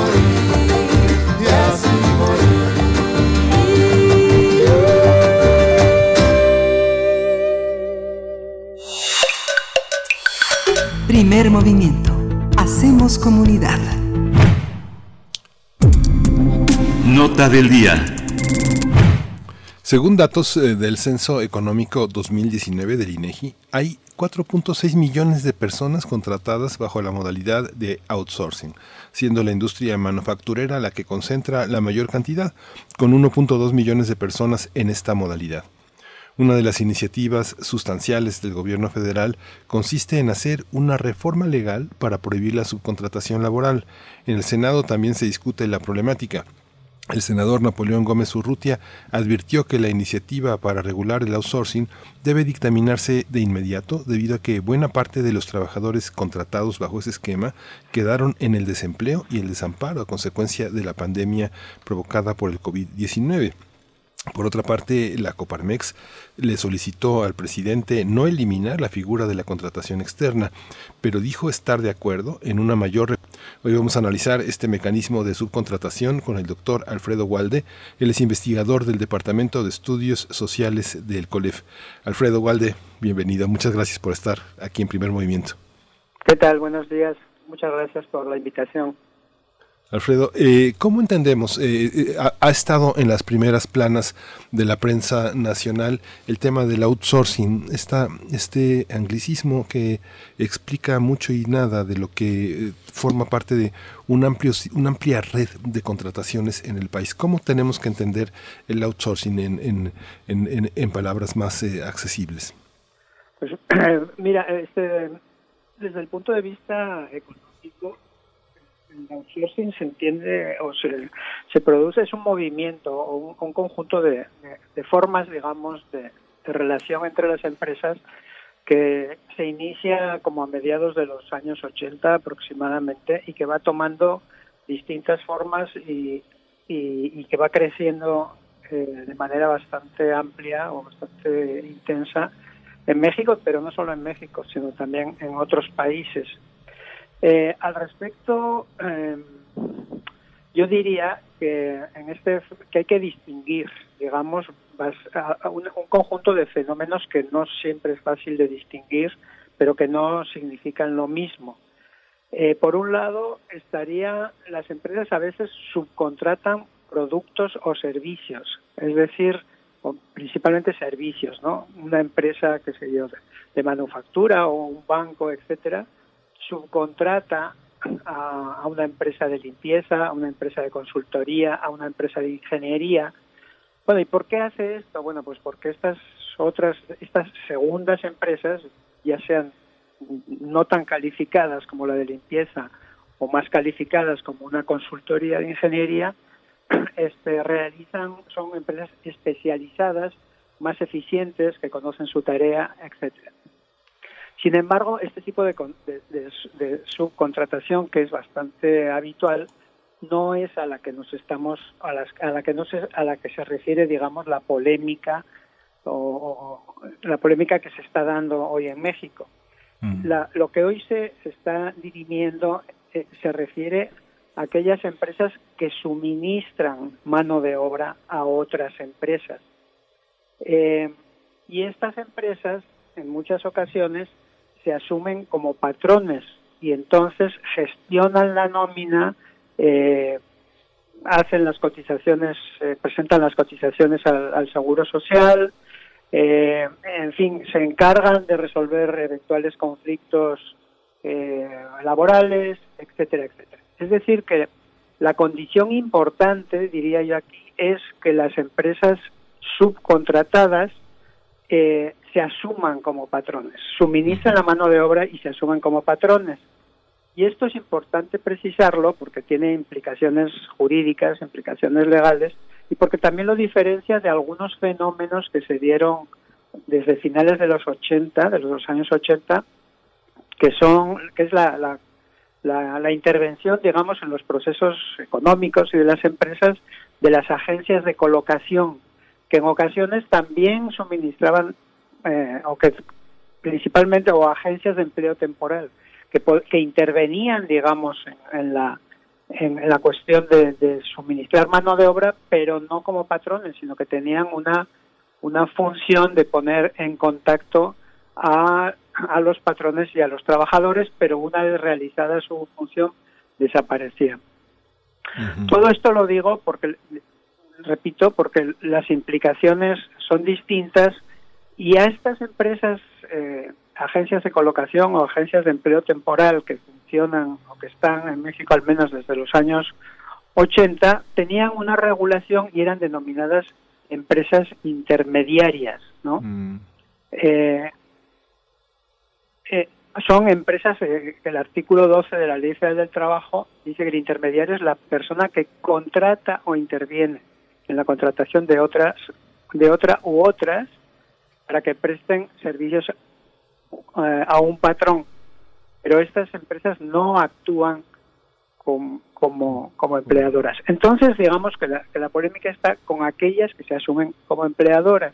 ¿Por qué se da la polémica o por qué se da este debate, por qué se da esta intención de modificar una ley que, por cierto, se modificó en el 2012, la Ley Federal del Trabajo, que contempla una serie de regulaciones para, para el llamado outsourcing, bueno, pues porque eh, según la Secretaría del Trabajo, de todos estos millones de, empleados que, se encuentran bajo este régimen, al menos dos tercios, estamos hablando de tres millones, están contratados bajo formas que eh, tienen bajo procedimientos ilegales por, por alguna por alguna razón o por varias razones.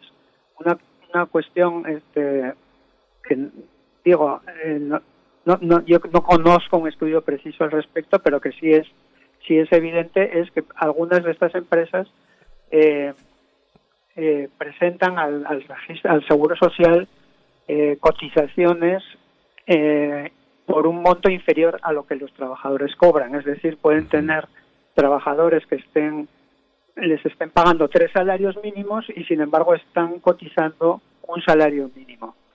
lo cual, bueno, pues a la larga, evidentemente, si estos trabajadores se mantienen ahí, pues va a tener eh, eh, consecuencias, digamos, sobre los montos de, de la jubilación, etcétera. Pero digo, es importante llevar a cabo estas, estas distinciones, estas señalar estas diferencias, porque no siempre estamos hablando de lo mismo cuando hablamos de outsourcing. Y de hecho, en, en- en castellano, en español, eh, hay varias eh, denominaciones, denominaciones que a veces son equivalentes, otras veces no. Se habla de esta externalización, terciarización, descentralización, etcétera. Y esto, como decía, bueno, es un fenómeno muy común que, que se da un poco en la, en la era de la globalización, digamos, y aprovechando también pues nuevas tecnologías, etcétera, etcétera. Sí. Ese Aquí- sería más o menos, digamos, este, un poco el, el panorama eh, en relación a, a los conceptos que se utilizan eh, respecto al outsourcing, ¿no? básicamente, ¿no? Y como digo, el outsourcing está está contemplado y está regulado en la Ley Federal del Trabajo modificada en el año 2012 en sus artículos 15b a 15d básicamente, ¿no? Y además hay una manera de outsourcing que no necesariamente pasa por el reporte al Seguro Social. ¿Tú crees, Al- Alfredo, se considera eh, el, el trabajo por honorarios en sus distintas modalidades profesionales como parte del outsourcing? Híjole, pues aquí habría que, que preguntarles a, a los abogados, porque la condición para que haya outsourcing es que, que haya una tercera empresa, o sea, que efectivamente se terciarice. Yo no, este, no en todos los casos, cuando hay pago por, por honorarios, se da esta terciarización. O sea, hay empresas o hay instituciones incluso que pueden estar haciendo pagos por honorarios, pero sin recurrir al outsourcing. Esa sería la, la respuesta que se me ocurre. Ahora, de todas maneras, este, pues sí es cierto que, como comentabas tú en la introducción, el outsourcing se, se, ha, se ha expandido. Yo tenía datos también del 2018 de alrededor de 4 millones, son los datos que da eh, la Secretaría del Trabajo. Y este fenómeno, este, eh, digamos, se reguló en el 2012, pero posteriormente ha habido varias iniciativas para precisarlo, para asociarlo, por ejemplo, con una norma eh, mexicana que, efectivamente afine, digamos, los mecanismos de vigilancia, eh, etcétera, etcétera. Eh, ha habido iniciativas de, no solo en este sexenio, sino también en el, en el anterior, ha habido iniciativas de diputados, senadores, de todos los partidos políticos, del PAN, del PRI, del PRD, del, de, Morena, de Morena cuando se constituyó Morena, y también ha habido, este, se han dado eh, acciones de la Secretaría del Trabajo para vigilar eh, e- este fenómeno. Eh, por ejemplo, eh, tengo yo un informe aquí que según el cual la, Inspección Federal del Trabajo eh, señalaba en el 2018, perdón, en el, en el 2017 que había visitado 5.500 centros de trabajo que contaban con empresas contratistas a través de 8.000 visitas de inspección. Posteriormente, en febrero del 18, el SAT detectó a través de una aplicación la existencia de 10.000 empresas de subcontratación. Este, entonces, eh, esto eh, no es algo estrictamente nuevo, es algo que, que- que ha estado en el, en el debate político, pero que ahora sale nuevamente a la luz con esta idea de, de suprimir eh, el, el outsourcing. ¿no? Y, y, eh, eh, lo que es importante mencionar en estas iniciativas eh, pasadas es que había una, dicho de manera un poco esquemática, había una posición favorable a, la utilización de la figura de outsourcing como algo que permitía reducir los costos laborales, permitía flexibilizar el trabajo y que se limitaba a exigir el cumplimiento de las, de las obligaciones laborales eh, del tipo fiscal y de seguridad social. Bueno, dicho entre paréntesis, eh, también hay una, una dimensión fiscal eh, importante porque es eh, de alguna manera es cuando el outsourcing se hace de manera ilegal, pues también hay evasión fiscal, ¿no? Este, pero hay, habría, esta sería la primera, la primera postura, digamos, de este, hacer cumplir estas obligaciones. habría otra, digamos, más intervencionista, que buscaría limitar, no prohibir, limitar el outsourcing con diferentes eh, restricciones. Y, y de hecho, este, pues la ley federal del trabajo de alguna manera eh, señala esta restricción cuando dice en el artículo 15d que no se permitirá el régimen de subcontratación cuando se transfieran de manera deliberada trabajadores de la contratante a la subcontratista con el fin de disminuir derechos laborales. Bueno, esta, esta era una restricción.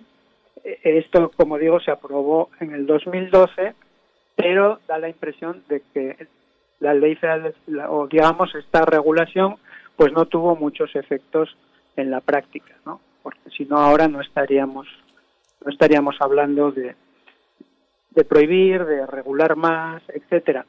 Y hay que señalar también que de la misma manera que hubo una pluralidad de posturas en relación con, con cómo encarar o cómo lidiar con este fenómeno que se ha expandido tanto, eh, actualmente también lo hay. Incluso este, escuchaba yo una entrevista con, con un senador de Morena que eh, denunciaba muy enfáticamente las, los abusos y las ilegalidades, pero finalmente se eh, inclinaba, digamos, no por prohibir el outsourcing, sino por eh, regularlo de forma más estricta, ¿no?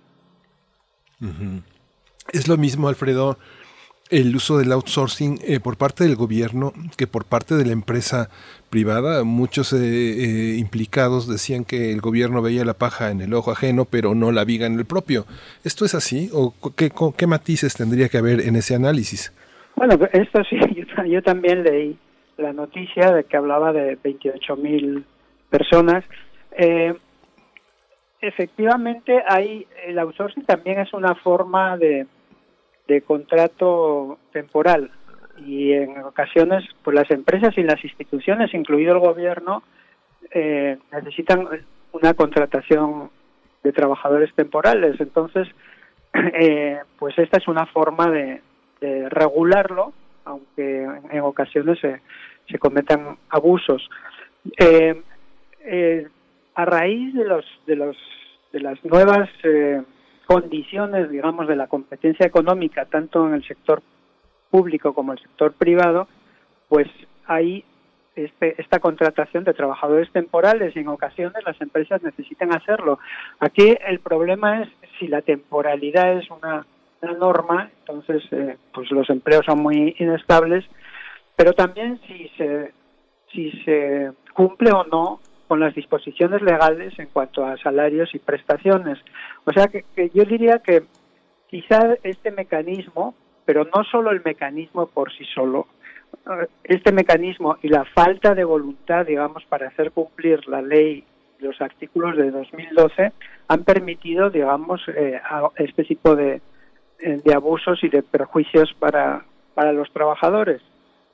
Sin embargo, el mecanismo en sí, digamos, si se regula eh, de forma adecuada, pues no tiene por qué, no tendría por qué afectar los derechos de los trabajadores ni, el, ni, en la cuestión fiscal. Eh, se, habría que encontrar, digamos, el, mecanismo legal para hacer cumplir la ley, que eso es eso es un problema, digamos, no solo de la ley laboral en México, sino de otras muchas leyes, ¿no? El, el, llamado, el cumplimiento de la ley, lo que los anglosajones llaman el enforcement, ¿no? El, Decir, bueno, esto que está sobre el papel tiene que llevarse a la práctica, ¿no? Y ese, ese es un, gran desafío que, que, tenemos en México, ¿no? Sí. Uno de, los, eh, uno de los matices que has puesto aquí, eh, Alfredo Walde, es que eh, justamente permite tener un reconocimiento de las declaraciones que ha hecho la Canaco, la Concanaco, la Canacintra. Veía la declaración de el presidente Canacintra, de Noj Castellanos, que eh, es parte de un reproche que se le ha hecho al gobierno federal de que ahora sí que en términos coloquiales jala parejo, ¿no?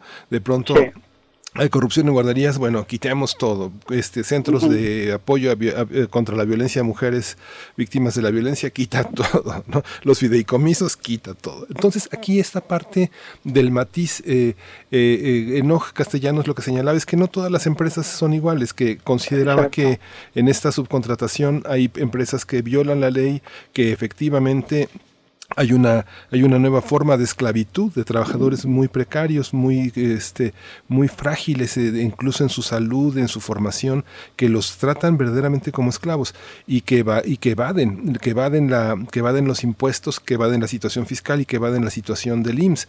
Esta parte él alude que se va a tener una competencia desleal frente a la inversión extranjera, que justamente eh, eso desalentaría la inversión privada en nuestro país al tener las empresas una desventaja competitiva frente a otros países. Ahí lo que tenemos que observar es como tú lo has señalado, la parte laboral, ¿verdad? Sí. Entender esa parte. De hecho, este tampoco este, entre los empresarios también hace tiempo que vienen reconociendo este esta digamos, esta situación en la cual efectivamente hay empresas que cumplen y otras, y otras que no. Por ejemplo, eh, la Asociación Mexicana de Empresas de Capital Humano, que es una asociación bastante importante, ya reconocía hace tiempo que solo cinco de cada diez empresas cumplían con sus, eh, de, de las que están ahí en, este, en estas dinámicas de, de subcontratación, cumplían con sus obligaciones fiscales laborales y, y, de, la, y de seguridad social, ¿no? Este, y, ha habido otras declaraciones también de, empresarios que dicen, bueno, nosotros sí, sí, sí, sí queremos que, haya una regulación, hay que ponerse de acuerdo en los términos de la regulación, pero eh, nos afectaría muy negativamente si de un plumazo, digamos, se prohíbe el outsourcing, ¿no? Entonces sí, esa es un poco la, la perspectiva de los empresarios. Aquí lo que lo que está en juego, digamos, es cómo equilibrar eh, la eficiencia económica y con eh, con, las obligaciones de tipo social o con, si se quiere, con la justicia social y las condiciones de, de, vida y de trabajo de, los trabajadores. Esas, esas eh, digamos, como el, gran el gran desafío. Y, y aquí, a, principio, habría muchas posibilidades de acuerdo. ¿no? Hay otra cuestión en relación efectivamente con la regulación y la, vigilancia de estas empresas que probablemente quien tiene mejores bases de datos y, mejores posibilidades para saber cuál es el, el, panorama es el SAT, seguramente, ¿no? Porque ellos pueden detectar efectivamente quién cotiza, cómo se cotiza, eh, quién, quién este, quién declara y quién no declara y de qué forma declara, ¿no? Eh, pero eh, también eh, hay que tomar en cuenta que este, estas empresas que llevan a cabo la, su contratación, tú decías que la manufactura es la que la que más hace outsourcing. Yo tenía datos según la cual los había más outsourcing en, en, el comercio, en las finanzas, mm. etcétera. Por eso te digo, primero habría que ponerse de acuerdo acerca de la información más más confiable. Pero te digo, hay situaciones muy diversas. Por ejemplo, en, en la frontera norte, desde hace 20 o 30 años, este, las empresas, eh, sobre todo de Estados Unidos, que vienen a invertir, recurren a otras que les hagan la tarea de solventar eh, las cuestiones laborales, las cuestiones ambientales, etcétera. Ellos, este, para ellos, eh, es más eficiente, digamos, que alguien que conoce las leyes mexicanas se encargue que no tener que contratar ellos su propio su propio eh, personal, ¿no? Si esto da lugar a abusos, bueno, esto es la segunda parte, pero en principio eh, no no tendría por qué ser así necesariamente, ¿no? Entonces digo, también hay este, situaciones locales y regionales eh, y situaciones de inversión diferentes, incluso este, sectores donde las, eh, la subcontratación tiene características diferenciadas. ¿no? ¿no? es lo mismo eh, como tú decías, la manufactura, que las finanzas, que el comercio, etcétera, etcétera. ¿no? Sí, es el capital duro y puro, Alfredo, porque no hay ninguna identidad. Si uno piensa en las empresas que han llegado a México, por ejemplo, las empresas alemanas que desde el siglo XIX hay identidad, hay una cultura laboral, hay prestaciones culturales, prestaciones sociales, hay una incorporación de la familia y las actividades laborales. Aquí es pongo un dinero y arréglatelas con tu gente, ¿no? Págales lo que, que este, no quiero problemas ahí, este, yo no quiero saber nada. Es, es totalmente fáustico, ¿no? Bueno, sí, de hecho e, es, parte, digamos, del un poco de la de los fenómenos de, de globalización, de inversión extranjera y, y, efectivamente esta pues esta poca vigilancia que ha habido sobre sobre estos sobre estos fenómenos. Eh, yo tengo mis dudas de si mover el péndulo, digamos, desde la desde la eh, poca vigilancia, digamos, eh, con respecto a estos fenómenos, a eh, moverse hacia la eliminación eh, pura y dura del, de estos fenómenos, o sea, realmente me crea muchas dudas acerca de si esta sería la mejor solución. Personalmente, por lo que este, estoy viendo respecto, y bueno, aquí los abogados tendrían también mucho que, comentar por lo que estoy viendo respecto a lo que he visto de la ley del trabajo y de las distintas opciones hay este, soluciones intermedias que efectivamente refuercen la vigilancia refuercen eh, el cumplimiento de las obligaciones laborales y fiscales pero que sigan este, dando la oportunidad a las empresas de tener procesos eh, eficientes, ¿no? Sí, Alfredo. Pues muchísimas gracias. Siempre es una lección conversar contigo y tu generosidad para conversar con Primer Movimiento. Siempre lo, lo, agradecemos. Seguimos en contacto, eh, doctor Alfredo Walde, investigador del Departamento de Estudios Sociales del, del COLEF. Un abrazo. Buenos días. Igualmente, muchas gracias y hasta, la próxima. Hasta luego, Alfredo.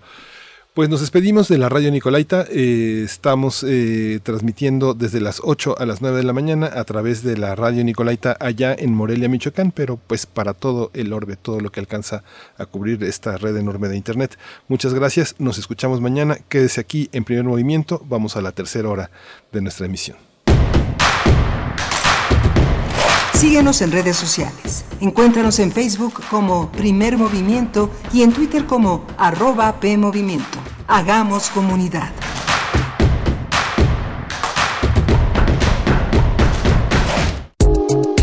La psicología observa al ser humano, sus escenarios y comprende su diversidad. Adentrémonos en ella. Juntos hagamos conciencia. Psicología y Sociedad. Cuarta temporada. Un programa de análisis y reflexión con Berenice Camacho y los doctores Mariana Gutiérrez Lara, Jorge Álvarez Maraura Ram. Todos los lunes 8 horas por el 96.1 de FM y su retransmisión los jueves a las 16 horas por el 800 A. O si lo prefieres, escucha el podcast en radiopodcast.unam.mx. Radio UNAM, Experiencia Sonora. ¿Te acuerdas de...? Pero te peinas, ¿eh? En 30 años, cada vez que nos peinamos para la foto, renovamos nuestra credencial y votamos, las y los ciudadanos junto con el INE construimos una democracia sólida, con elecciones libres, donde todas las voces se escuchan. Hoy estamos preparados para la elección más grande de nuestra historia, que se llevará a cabo en 2021. Contamos todas, contamos todos, INE voy a ser policía. Le saca uno la verdad a las personas, como sea, de guacanazos, a meterles la macana eléctrica. Éramos los halcones. Creí que era un bebedor social y que podía dejar de beber cuando yo quisiera, ¿no? Y no fue así. Perder familia, tocar un fondo de sufrimiento muy cabrón. De esos delirios visuales, las arañas, los alacranes. El mundo de las drogas no es un lugar feliz. Busca la línea de la vida. 800-911-2000. El distanciamiento social y el aislamiento son medidas necesarias para los tiempos que vivimos. Y donde el ocio aparece, la cultura llega a sanar. Cultura UNAM pone a tu disposición el programa Cultura UNAM en casa, una programación variada de actividades a distancia a las cuales puedes acceder por distintos medios digitales, artes visuales, música, danza, teatro, cine, literatura, cursos, talleres y más. Busca las distintas opciones que hemos preparado para ti en TV UNAM, Radio UNAM y en culturaunam.mx. En redes sociales puedes estar al tanto de las actividades con el hashtag Cultura UNAM en casa. Fomentamos el acercamiento social al distanciamiento físico. Cultura UNAM.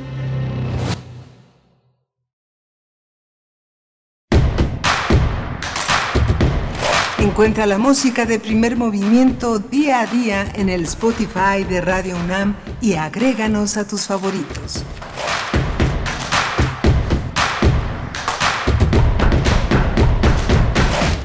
Hola, buenos días, bienvenidos, bienvenidas aquí a Primer Movimiento. Son las 9.04 de la mañana, 9.05 ya de este martes 10 de noviembre. Hemos tenido un programa muy interesante aquí en Primer Movimiento. Eh, les recordamos que vale, vale mucho la pena asomarse a las redes sociales. Tenemos ya la información de este proyecto Respira México, el taller intensivo auxiliar en la rehabilitación pulmonar post-COVID-19 que organiza Teatro UNAM. Hay que acudir a la página de la Coordinación de Difusión Cultural. Ahí va a encontrar Teatro UNAM. Teatro UNAM tiene también su propio espacio, ceubos.com.mx. También es un espacio para inscribirse en esta iniciativa que la universidad y este centro de estudio de la voz, eh, de enseñanza del manejo de la voz, han hecho para que las personas dedicadas a recuperar su su calidad eh, vocal, su rehabilitar su capacidad pulmonar, eh, rehabilitar también su capacidad de reincorporarse a este trabajo escénico, tenga la posibilidad de hacerlo. Esta eh, primera hora de primer movimiento también estuvo dedicada a las migraciones y paz. Eso lo conversamos con Pablo Romo, quien hizo una, una radiografía de cómo esta ley de general de desplazamiento eh, tiene el enorme desafío de incorporar a su nómina, su dinámica, a casi medio millón de personas que han sido vulneradas por este desplazamiento interno, que es una categoría de la, de la migración, de la movilidad en un país eh, tan grande, tan eh, este, heterogéneo, con una diversidad cultural eh, que también hace que las personas encuentren fronteras que no están en sus expectativas de entendimiento y que agudizan aún más esa forma de orfandad que es el desplazamiento. Tenemos eh, también el tema de las inundaciones en Chiapas, que también puede consultar más adelante en, el, en el podcast de esta edición. Lo tratamos con Ángeles Mariscal. Y bueno, el outsourcing que ha sido uno de los temas que ha puesto en evidencia la injusticia laboral, el desequilibrio, la, actitud delincuencial de algunas empresas evasoras eh, que maltratan, que no se integran a la, a la visión de país que tratamos de, de, construir. Desde 2012, Alfredo Walde, eh, investigador del Departamento de Estudios Sociales del COLEF, señala como un, también como un parteaguas en la legislación laboral que permite pensar este tema. Pero bueno, hoy quédese con, con nosotros. Quédese con nosotros porque vamos a tener eh, una, una, mesa del día eh, dedicada a, a, intentar de entender la dimensión heteropatriarcal de la medicina. Vamos a hablar de los conservatorios del CIEG imprescindibles en este momento de pandemia el trabajo del CIEG ha sido fundamental para entender esta dinámica entre los sexos, la dinámica de los poderes eh, a los que nos enfrentamos y que ejercemos. Sobre otros, eh, la cantidad de violencias de las que no nos damos cuenta, muchas de ellas son invisibles, atávicas, tenemos que reflexionar mucho sobre nuestro comportamiento. Vamos a tratar el tema con el doctor César Torres Cruz, él es investigador del CIEG de la UNAM y coordinador de los conversatorios de la dimensión heteropatriarcal de la medicina. También vamos a tener eh, la recomendación, sigan, sigan las actividades de la Fonoteca Nacional. Hay una, hay un seminario, una, toda una semana dedicada a la grabación, a la, al aprendizaje de los distintos formatos y los distintos desafíos que hay en esta materia.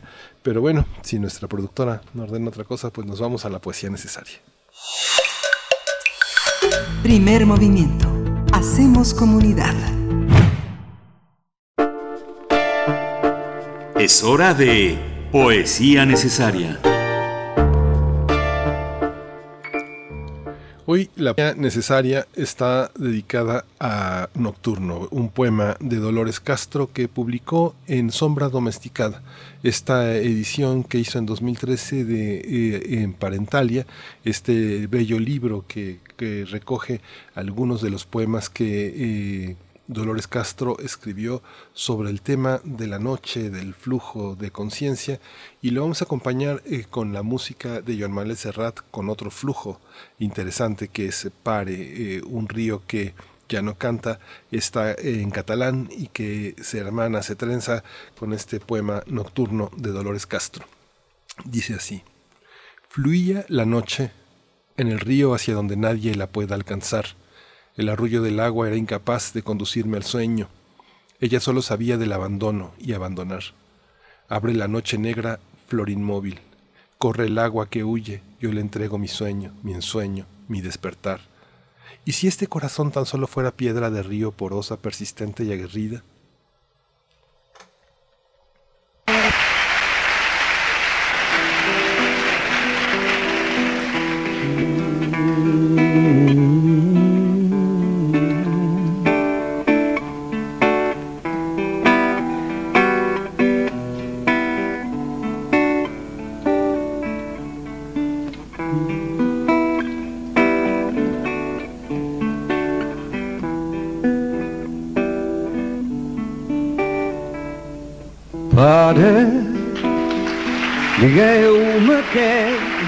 Fet al riu que ja no canta. Rellisca com un bare mort sota un pan d'escuma blanca. Pare, que el riu ja no és el riu. Pare, abans que torni l'estiu, amagui tot el que és viu.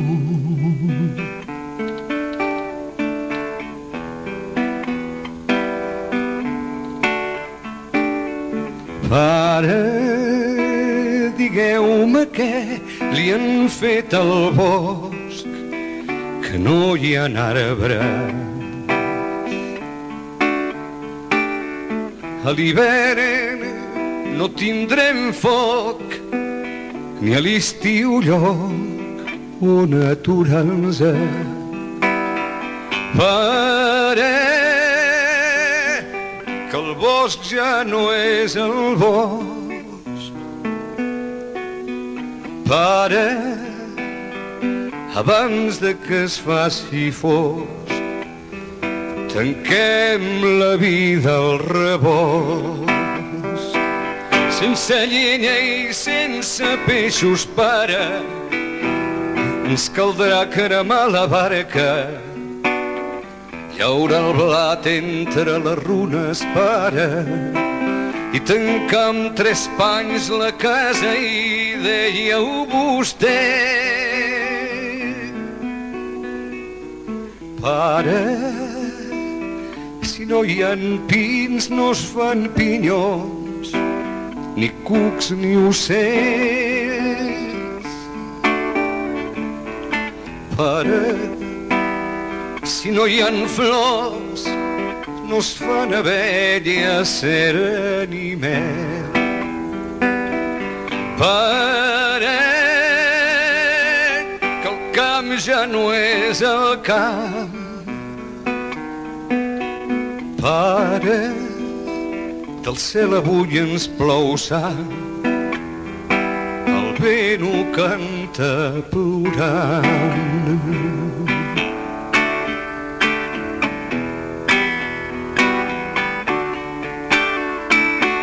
Ara que són aquí monstres de carn amb cucs de ferro. Pare, no, no tingueu por, digueu que no, que jo us espero. Per que estan matant la terra. Pare, deixeu de plorar que ens han declarat la guerra.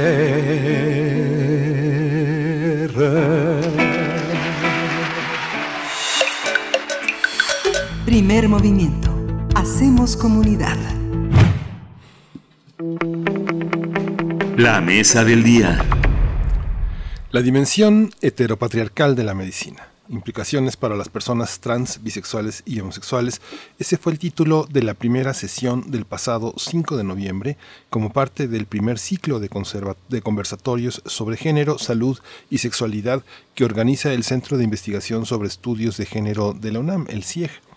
En la segunda sesión, el viernes 12 de noviembre, a las 12 horas, participará la doctora Abril Regina Arjona Luna. Ella es investigadora independiente y la doctora Patricia Karina Vergara Sánchez. También ella es investigadora independiente y ambas hablarán de la dimensión heteropatriarcal de la medicina, las implicaciones para las mujeres heterosexuales y las lesbianas. El primer ciclo de conversatorios sobre género, salud y sexualidad son coordinados por el doctor César Torres Cruz del CIEG UNAM y se transmiten a través de su página de Facebook. A partir de este primer ciclo de conversatorios del CIEG en temas de género, salud y sexualidad, vamos a hablar de la dimensión patriarcal de la medicina, sus implicaciones para las mujeres heterosexuales y lesbianas. Está con nosotros el doctor César Torres Cruz, como les habíamos anunciado. Él es investigador del CIEG de la UNAM y coordina los conversatorios La dimensión heteropatriarcal de la medicina. César, muchas gracias por estar con nosotros. Buenos días. Hola Miguel Ángel, buenos días. Muchas gracias a ti y a Miriam Parejo por la invitación para estar en tu programa. Es un gusto estar con todos ustedes y saludo a la audiencia. Gracias, César. Eh, bienvenido. Eh, ¿Cómo pensar? Tú eres el coordinador de este ciclo. ¿Qué hace posible pensar un, tema, eh, un tema como eso? ¿Cuál, ¿En qué se justifica? ¿En qué se sostiene? ¿Hay una demanda sentida? ¿Hay una fuente que permite pensar que este tema tenga que discutirse y producir conocimiento dentro de nuestra universidad? Sí, gracias por la pregunta, es muy interesante. Eh, primero quisiera contextualizar en términos de mi trayectoria académica. Este ciclo de conversatorios lo creé porque me incorporé al CIES como investigador a finales del mes de junio con un proyecto sobre género y salud. Sobre todo quiero analizar qué sucede con la salud sexual de mujeres en la Ciudad de México y estoy realizando un proyecto sobre el virus del papiloma humano en mujeres, mm, que es una enfermedad muy peculiar dado que este virus puede desencadenar en cáncer cervicouterino y el cáncer cervicouterino es la primera causa de muerte en mujeres jóvenes en todo el país.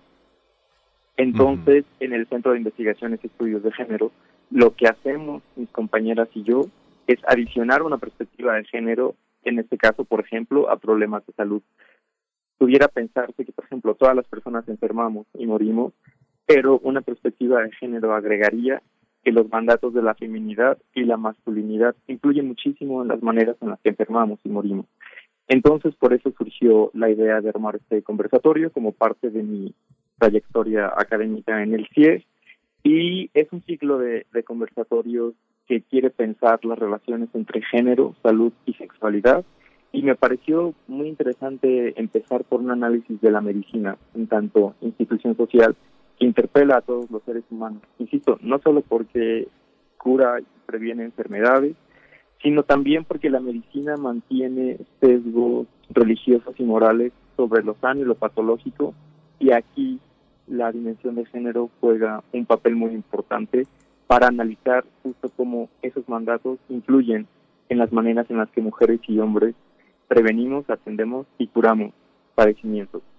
En términos de la demanda, yo me percaté con este primer ciclo de conversatorios que había mucha gente interesada en el tema, sobre todo gente formada en medicina, y les pareció muy sugerente pensar al respecto y ver de qué iba la, la dimensión heteropatriarcal de la medicina. En términos muy generales, lo que quiero plantear con este ciclo de primer ciclo de conversatorios es que la medicina tiene sesgos de género que fungen en la manera en los que padecimientos muy particulares por género que vivimos mujeres y hombres tienen un tratamiento específico a partir de cómo se piensa el género y la medicina, pero también en términos de cómo la medicina produce a los sujetos y cómo entiende a los sujetos con esquemas de género a veces muy rígidos. Y aquí, por ejemplo, la orientación sexual juega un papel muy importante. Eh, pienso en términos muy generales, a modo de ejemplo, eh, la salud sexual de las lesbianas, por ejemplo, ha sido un papel muy invisibilizado. En términos de un padecimiento como el VIH, se el virus de inmunodeficiencia humana, se piensa que es un padecimiento que atañe sobre todo a varones con prácticas homoeróticas. Y el efecto de esta práctica médica es dejar fuera a las mujeres lesbianas eh, como sujetas proclives a recibir atención médica y entonces las mujeres lesbianas, por ejemplo, en este padecimiento en específico, no tienen muchas alternativas para prevenir el VIH y es un padecimiento que está presente también en ellas, solo que la medicina no les ha dado un espacio.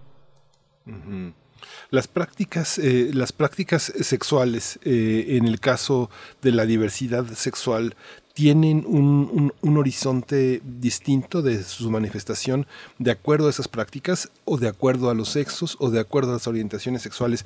¿Cuál es la interrelación que hay entre, entre estos temas?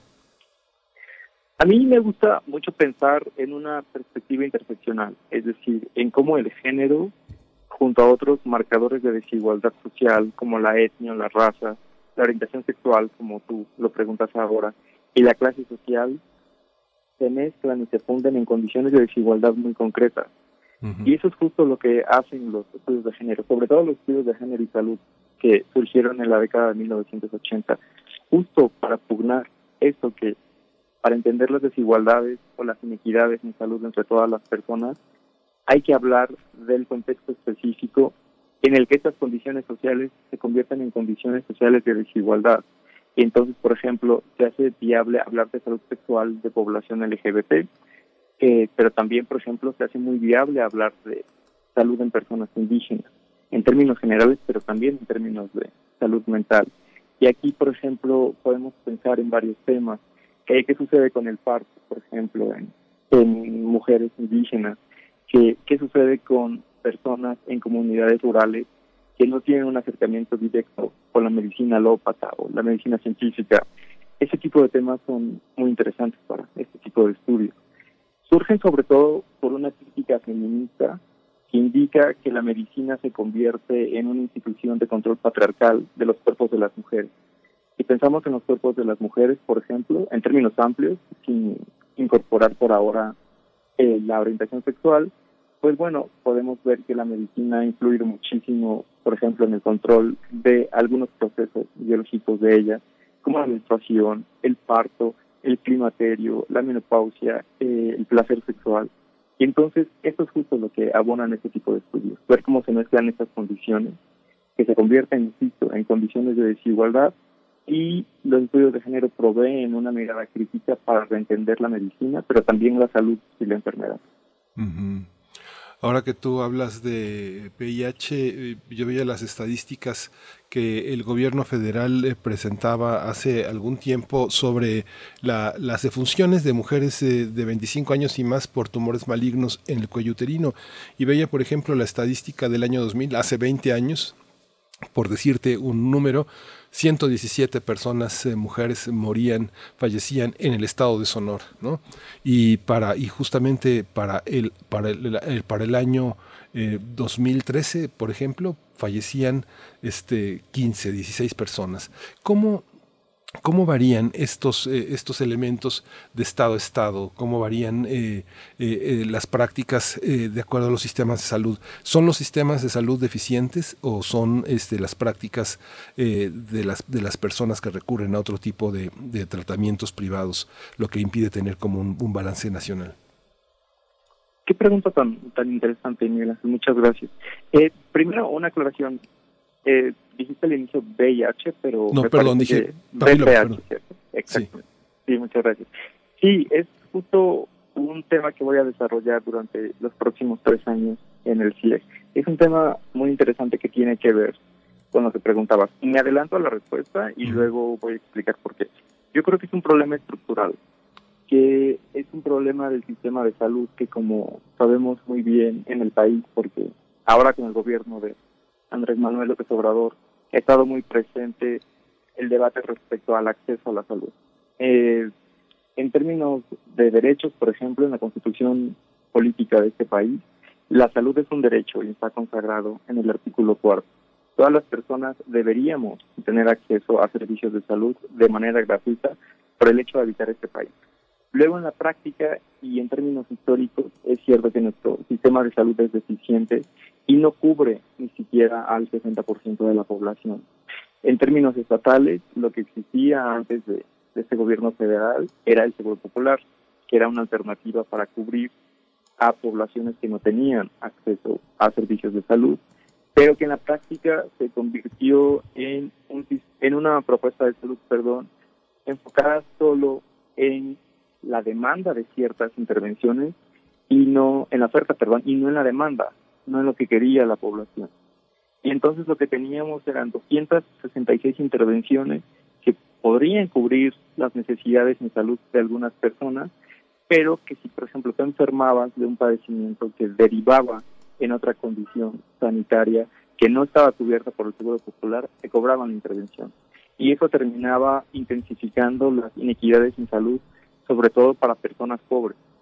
Eh, lo que se intentó hacer ahora con el INSABI era una especie de seguro universal, que esa ha sido la demanda para muchos colectivos, incluidas las feministas, para tener acceso universal a la salud, pero bueno, es un, es un tema que ahora me parece que quedó un poco detenido y además, bueno, irrumpió la pandemia de la COVID-19 y sabemos las implicaciones que eso ha tenido.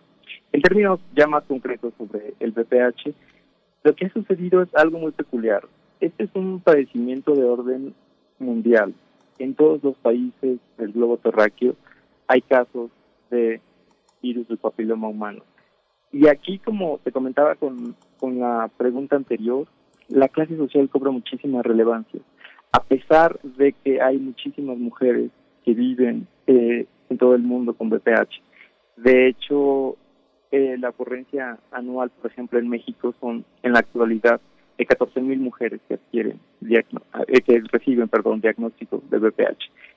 A pesar de que es una condición de posibilidad para muchas mujeres, para todas las mujeres en todo el mundo, en países más empobrecidos o en países del sur global o en América Latina y en África, encontramos casos muy elevados de BPH y como tú decías muy bien, en la actualidad se convierte el cáncer cervicouterino que está relacionado con, con este virus en la primera causa de muerte en mujeres jóvenes en México, lo cual nos está hablando de algo muy catastrófico. Hay mujeres que están muriendo muy jóvenes por adquirir este virus y el método de contagio mayoritariamente sexual, es decir, estas mujeres son las que tienen prácticas heterosexuales y adquieren el virus porque se lo, el virus porque se los transmite su compañero sexual, que es un hombre, que probablemente lo adquirió en otras prácticas sexuales. Entonces, este tipo de padecimientos, por ejemplo, nos habla de género, pero también nos habla de clase social. La Organización Mundial de la Salud ha empleado varias estrategias para atender al virus y de hecho el, el gobierno de México tiene un programa eh, en salud sexual y reproductiva que forma parte de la Subsecretaría de Promoción de la Salud y hay un programa muy específico de, atención al, al que de hecho lo que estoy analizando en términos concretos para, para mi primer año como investigador en el CIE. Eh, lo que he visto hasta el momento es justo eso, cómo se intensifica el género y la clase social y las mujeres que adquieren BPH y que mueren de cáncer uterino, mayoritariamente son mujeres pobres que no tienen acceso a los servicios de salud. Mujeres pobres y jóvenes además. Aquí la clase social entraría y la edad entrarían entonces como dos marcadores muy importantes en la desigualdad de género. Hay una, hay una parte, César, que a mí me parece muy, muy interesante, digamos que se, han, se ha cuestionado en la última década eh, la violencia contra las mujeres y, eh, eh, en general, sin importar como las prácticas sexuales, pero sí sí dando importancia fundamental al tema de las eh, de, la violencia doméstica de la violencia intrafamiliar y en la parte legisla, de justicia de impartición de justicia a los feminicidios. Pero aquí en el caso de salud con lo que tú refieres Resulta muy interesante pensar que, por ejemplo, no, no hay datos recientes en México sobre el estado de los médicos especialistas que permitan diseñar políticas de formación y empleo para los recursos humanos para la salud. Por ejemplo, Veía una estadística que incluso se publicó en la Gaceta Médica de México de la Facultad de Medicina de la UNAM, que había cerca de 1.7 especialistas varones por cada mujer. Cada vez hay una resistencia mayor. Yo lo, yo lo veo, por supuesto, de una manera fenomenológica, desde personas muy mayores como pudo haber sido mi mamá hasta una hermana, que cada vez hay una resistencia mayor a ir con un ginecólogo hombre. Buscan más eh, ginecólogas eh, mujeres y el propio sistema de salud eh, implica una mayor, una mayor empatía entre, entre personas del mismo sexo. Veo la estadística de urólogos, ¿no? Los urólogos prácticamente, yo hacía memoria no conozco urólogas, ¿no? Este es una especialidad que tienen que tienen fundamentalmente hombres. El tema de las especialidades, el acercamiento a las enfermedades crónicas, este cómo ¿Cómo se tiene registrado? ¿Cómo se percibe frente a un discurso que tú al inicio de esta conversación asociabas también a una cuestión incluso religiosa? ¿no? Y este, yo he transitado muchos hospitales y en varios consultorios he visto de entrada un Cristo crucificado este, eh, que ocupa el lugar que tal vez debería ocupar el título, ¿no? el título universitario. ¿Cómo está esa situación, este, César? Claro, sí, de nuevo, una pregunta muy interesante. Muchas gracias. Eh, veo aquí dos elementos. Primero, hablar de violencia. Para muchas y muchos colegas, incluso la violencia puede ser pensada como un asunto de salud pública, en el sentido de que la violencia puede desencadenar varios padecimientos. Y aquí, por supuesto que podemos pensar en los estragos para la vida de las mujeres, pero incluso también si pensamos el otro lado de la moneda, eh, la violencia en muchos hombres, la violencia que ejercen muchos hombres, se relaciona con un modelo de masculinidad que los estudios de género se ha denominado modelo hegemónico de masculinidad, que tiene que ver con preservar características como de la masculinidad, como ser arriesgado, como eh, demostrar fuerza todo el tiempo, demostrar que es un sujeto que no se enferma, un sujeto que no es vulnerable, y en ese sentido, las mujeres, pero también los hombres, reciben los estragos de este modelo de masculinidad. Y la violencia como un problema de salud pública ha sido muy, muy estudiado por compañeras y compañeros del CRIM, el Centro Regional de Investigaciones Multidisciplinarias de nuestra universidad, que está ubicado en, en Cuernavaca, Morelos, y hay un trabajo allí muy interesante para pensar al respecto. Luego, si pensamos en la segunda parte de su pregunta, que tiene que ver con la formación en medicina y con las especialidades médicas y cuáles son las implicaciones de género, eh, también identifico varios elementos.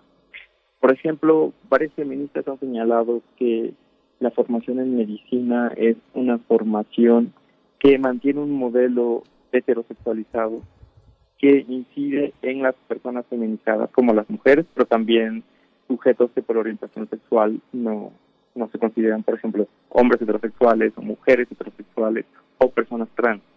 Esto tiene que ver porque la medicina es una disciplina masculinizada. En términos del cuidado de las personas, la medicina goza de un privilegio masculino porque cura enfermedades. Y en ese sentido, detrás de la figura de la medicina está un médico y en muy pocas ocasiones una médica. De hecho, incluso cuando tú te refieres o cuando suelo referirme a mujeres que ejercen medicina y les digo médicas, a veces se asustan y piensan que la palabra no existe y ellas mismas se enuncian como médico.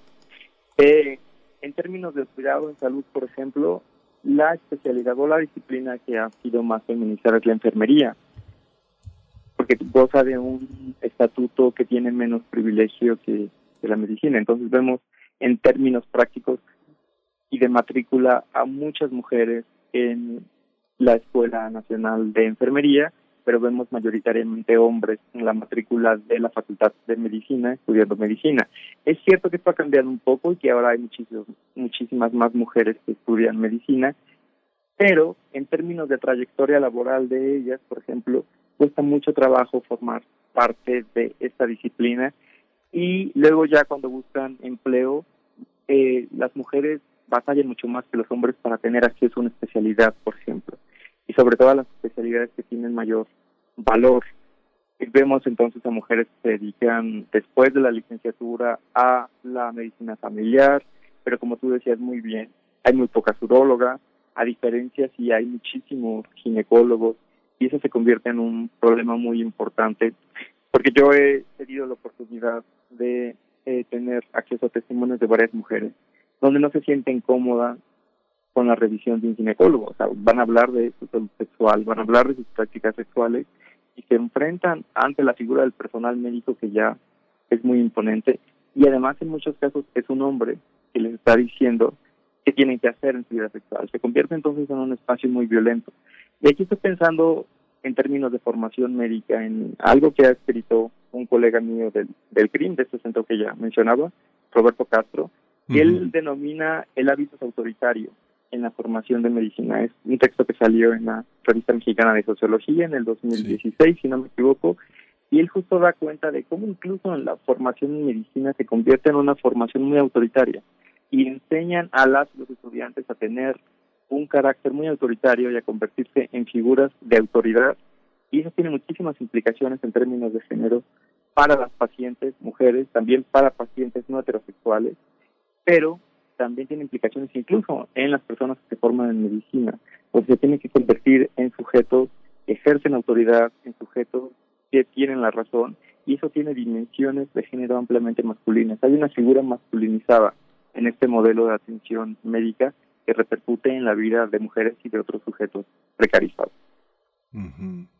Esta, esta visión, fíjate César que bueno, esta, esta visión también heteropatriarcal tiene que ver también con formas de empatía que, este, que son ahora sí que por cuenta propia de los médicos. Eh, ¿Cómo eh, eh, en el sistema de salud se han observado este matiz? Por ejemplo, el doctor que en la consulta externa, en la consulta, perdón, no la consulta de citas de la sala de espera, no de urgencia, sino la sala de espera, que le dicen a las señoras, pásele madre, siéntese. Este tipo de, dirigirse de manera distinta a la mujer joven, a la mujer, eh, a la mujer que tiene presentaciones distintas, que usa tatuajes, o que es fumadora, o que bebe, o que tiene una vida social, o que tiene eh, orientaciones eh, sexuales distintas que obliga a, este, a expresarlo en la consulta con el médico.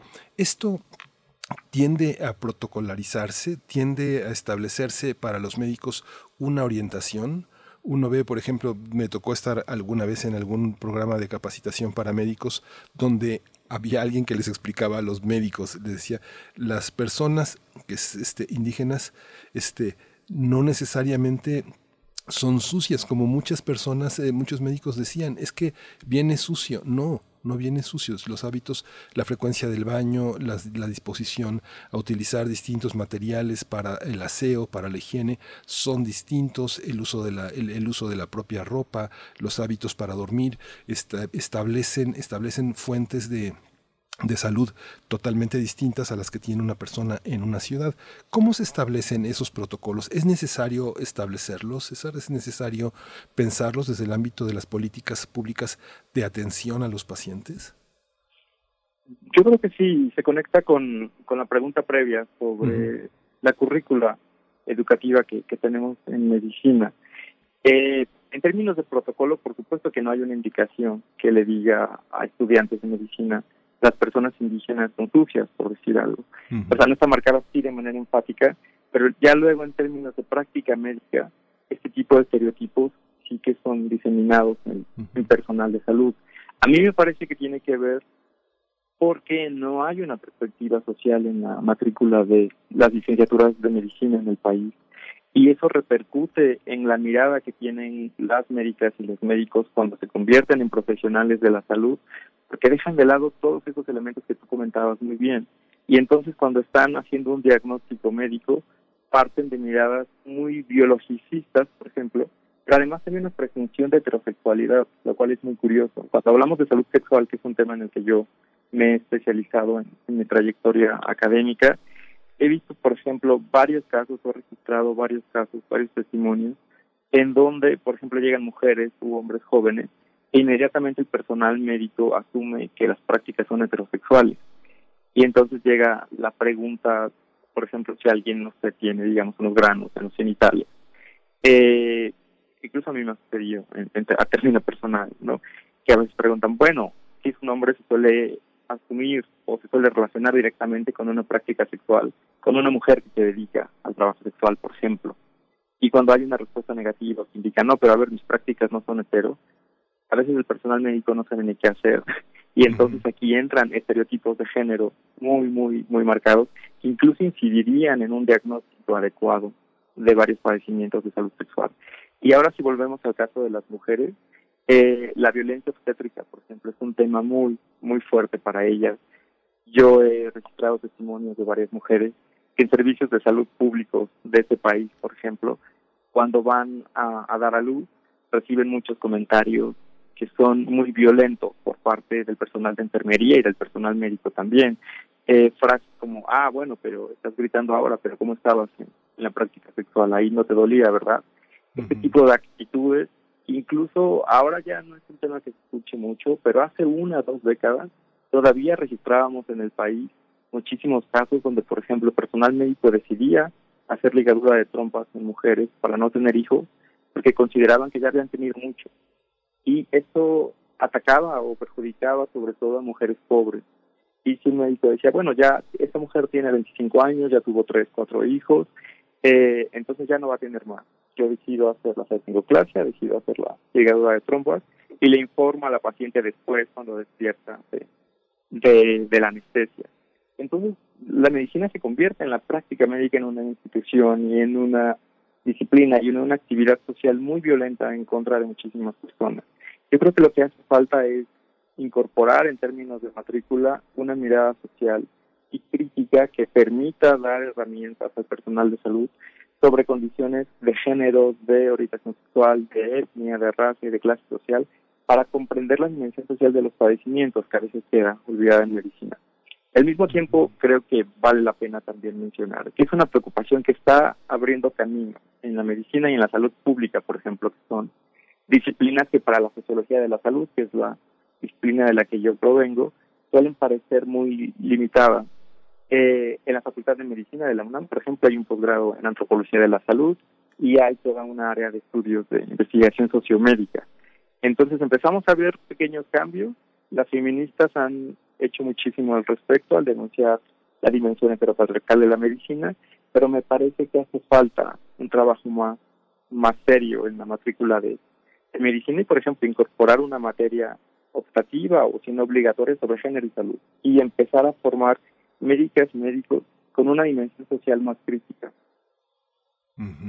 Justamente, César, este, esta, esta cuestión en el, en el CIEG que hay una invitación a, dos eh, investigadoras independientes, la doctora Abril Regina Arjona y la doctora Patricia Karina Vergara, como nuestra universidad eh, es importante esta apertura a ofrecer eh, la, la, visión que vienen desde otros ámbitos. incluso he tenido oportunidad de, de observar aquí en estos, en estos programas que eh, el, trabajo que se realiza en el ámbito exclusivamente clínico, claro, hay una recolección de datos, hay una reflexión sobre el propio quehacer eh, diario, pero no hay esta visión académica sobre lo que está sucediendo fuera de los cubículos. ¿Cómo se da esta, esta relación entre la labor académica, la labor de investigación y la, y la labor clínica? Eh, ¿Cómo eh, esta invitación a investigadores independientes,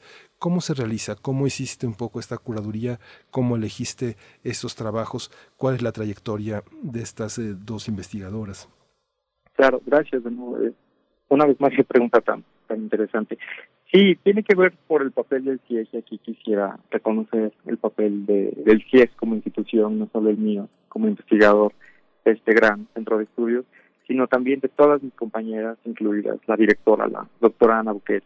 Mm. El CIES tiene muy claro que nuestro papel en la universidad tiene que ver con incorporar la perspectiva de género a todas las dimensiones de la vida social y en este caso en específico a la medicina. Pero además tenemos un compromiso no solo con la universidad, sino con la sociedad. Y estamos convencidas y convencidos de que nuestro trabajo va más allá de un trabajo de escritorio o ahora por el confinamiento de un trabajo en casa frente a una computadora, sino nos interesa muchísimo poner el dedo en la llaga e incidir en esos problemas que pudieran parecer, me refiero a los problemas de salud y a la medicina, que pudieran parecer que no tienen una dimensión de género. Y nuestro trabajo es justo eso, poner el dedo en la llaga y decir, el género está jugando un papel crucial en la manera en la que la medicina entiende a los cuerpos y en la manera en la que la medicina atiende ciertos padecimientos. Y en ese sentido, y en verdad que yo he estado muy sorprendido por la respuesta que ha tenido este ciclo de conversatorio, porque eso nos hizo ver al pie que es un tema que hacía falta en los estudios de género en el país, que si bien hay muchos colegas que han abonado, pero sí necesitábamos también en la UNAM un espacio que permitiera hablar de manera directa sobre estos temas. Y entonces, bueno, este primer ciclo está pensado como un ciclo permanente, es el primero, pero que se irá transformando a lo largo de, mi trayectoria en el CIEC, pero también del trabajo que ha abierto el CIEC. Y lo que queremos hacer es es un espacio de difusión académica para incorporar perspectivas críticas, dar a conocer el trabajo de otras personas e incidir desde la perspectiva de género. Eh, creemos muchísimo en la colaboración con otras dependencias y estamos de hecho todo el tiempo trabajando, por ejemplo, con otras facultades para incorporar la perspectiva del género. Yo mismo doy una asignatura sobre estudios de género en la Facultad de Química, por ejemplo, donde podría pensarse que el género no tiene que ver con las ciencias exactas y vemos que sí, falta en medicina y entonces, bueno, es el trabajo que estamos haciendo allí. Respecto a las investigadoras, son dos investigadoras que tienen un trabajo muy interesante.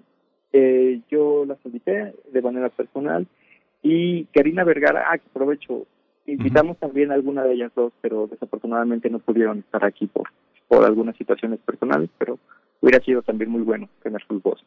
Bueno, eh, habiendo dicho esto, eh, Karina Vergara ha trabajado con la salud de las lesbianas. Ella hizo una etnografía durante más de seis años, donde vio cuáles son los padecimientos en específico que las lesbianas experimentan y además de qué manera la medicina no tiene muchas alternativas, la medicina alópata no tiene muchas alternativas para ellas por el hecho de ser lesbianas. Y ahí brotan los sexos de género respecto a este tipo de mujeres. Y luego mi compañera eh, Abril Luna tiene un trabajo sobre mujeres heterosexuales, indígenas, que se dedican al trabajo doméstico, eh, que han migrado a otros estados del país, a la Ciudad de México, y entonces ella analiza cuáles son sus problemáticas de salud, donde la clase social, el papel de migrante y la etnia juegan, y el género por supuesto, juegan un papel muy importante para saber los padecimientos que esas mujeres experimentan y también para ver cómo la medicina, y como tú comentabas muy bien Miguel Ángel, no tiene tampoco muchas alternativas para personas indígenas. Por ejemplo, la medicina local. Hay otro tipo de medicinas, otro tipo de saberes eh, que estas personas acuden, pero la medicina local sí que entra en un atolladero y tienen muy pocas alternativas para ella. Entonces, bueno, este conversatorio terminará con, con estas dos investigadoras, pero la mirada está, insisto, muy crítica respecto a los temas a tocar y para el mes de enero, me adelanto, tendremos uno sobre el papel de las mujeres en medicina. Y aquí vamos a hablar sobre cómo mujeres formadas en medicina han vivido su formación académica y cuáles son los problemas que ellas tienen ahora como profesionales de la salud. Fíjate, César, que bueno, el conversatorio que vamos a tener el próximo 12 de noviembre eh, son las implicaciones para las personas trans, bisexuales y homosexuales.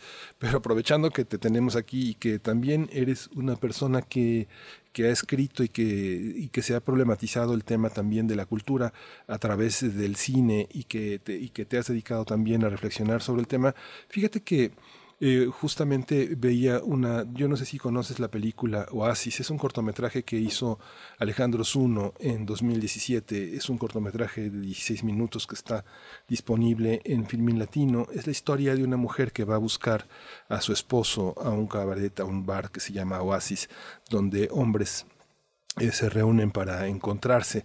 Ella evidentemente, digo, no lo dice, no, no, pone su certificado de salud donde dice que es un sarcoma Kaposi que tiene en la piel una serie de una serie de manchas que eh, eh, son resultado de que ella ya es este está está contaminada con el VIH y es ayudada por una especie de ángel que es un, un, un travesti que, la ayuda. Eh, es un documental muy interesante porque pone en juego también esa dinámica de los sexos, lo que no se dice, lo que solamente se transmite a través de miradas, de gestos, de gestos culturales en la cotidianidad. Y hay otra película también este, fascinante que acaba de aparecer justamente en este año. Es un pequeño documental de tres minutos que hizo Farid Schroeder, que es un documental que en pleno confinamiento le permite ver que muchas mujeres han decidido parir en su propia casa, en una comunidad en la que Muchas personas participan, si quieres, como porristas, que bueno, la directora sale de su propio confinamiento con su madre para ser testigo íntimo de una, de una vida que, que justamente tiene que ver también con el parto. Le dieron un premio hace poco, el Expreso Talents en, en 2020, que bueno, tuvo el primer lugar y nacional en México en cortos, y hay otro trabajo de Ángeles Cruz también muy interesante, como que es la tiricia, cómo curar la tristeza, que es ese alto que las generaciones de mujeres tienen que poner para el abuso familiar, que aunque en el video, en, en la película no está relacionada con el ámbito médico, tiene que ver con los embarazos adolescentes eh, por propios padres, padrastros, tíos, abuelos, que son quienes abusan de las mujeres y que en las comunidades resulta muy complejo la atención médica porque son médicos que forman parte de las comunidades y que callan, que callan, que son cómplices de muchas cosas.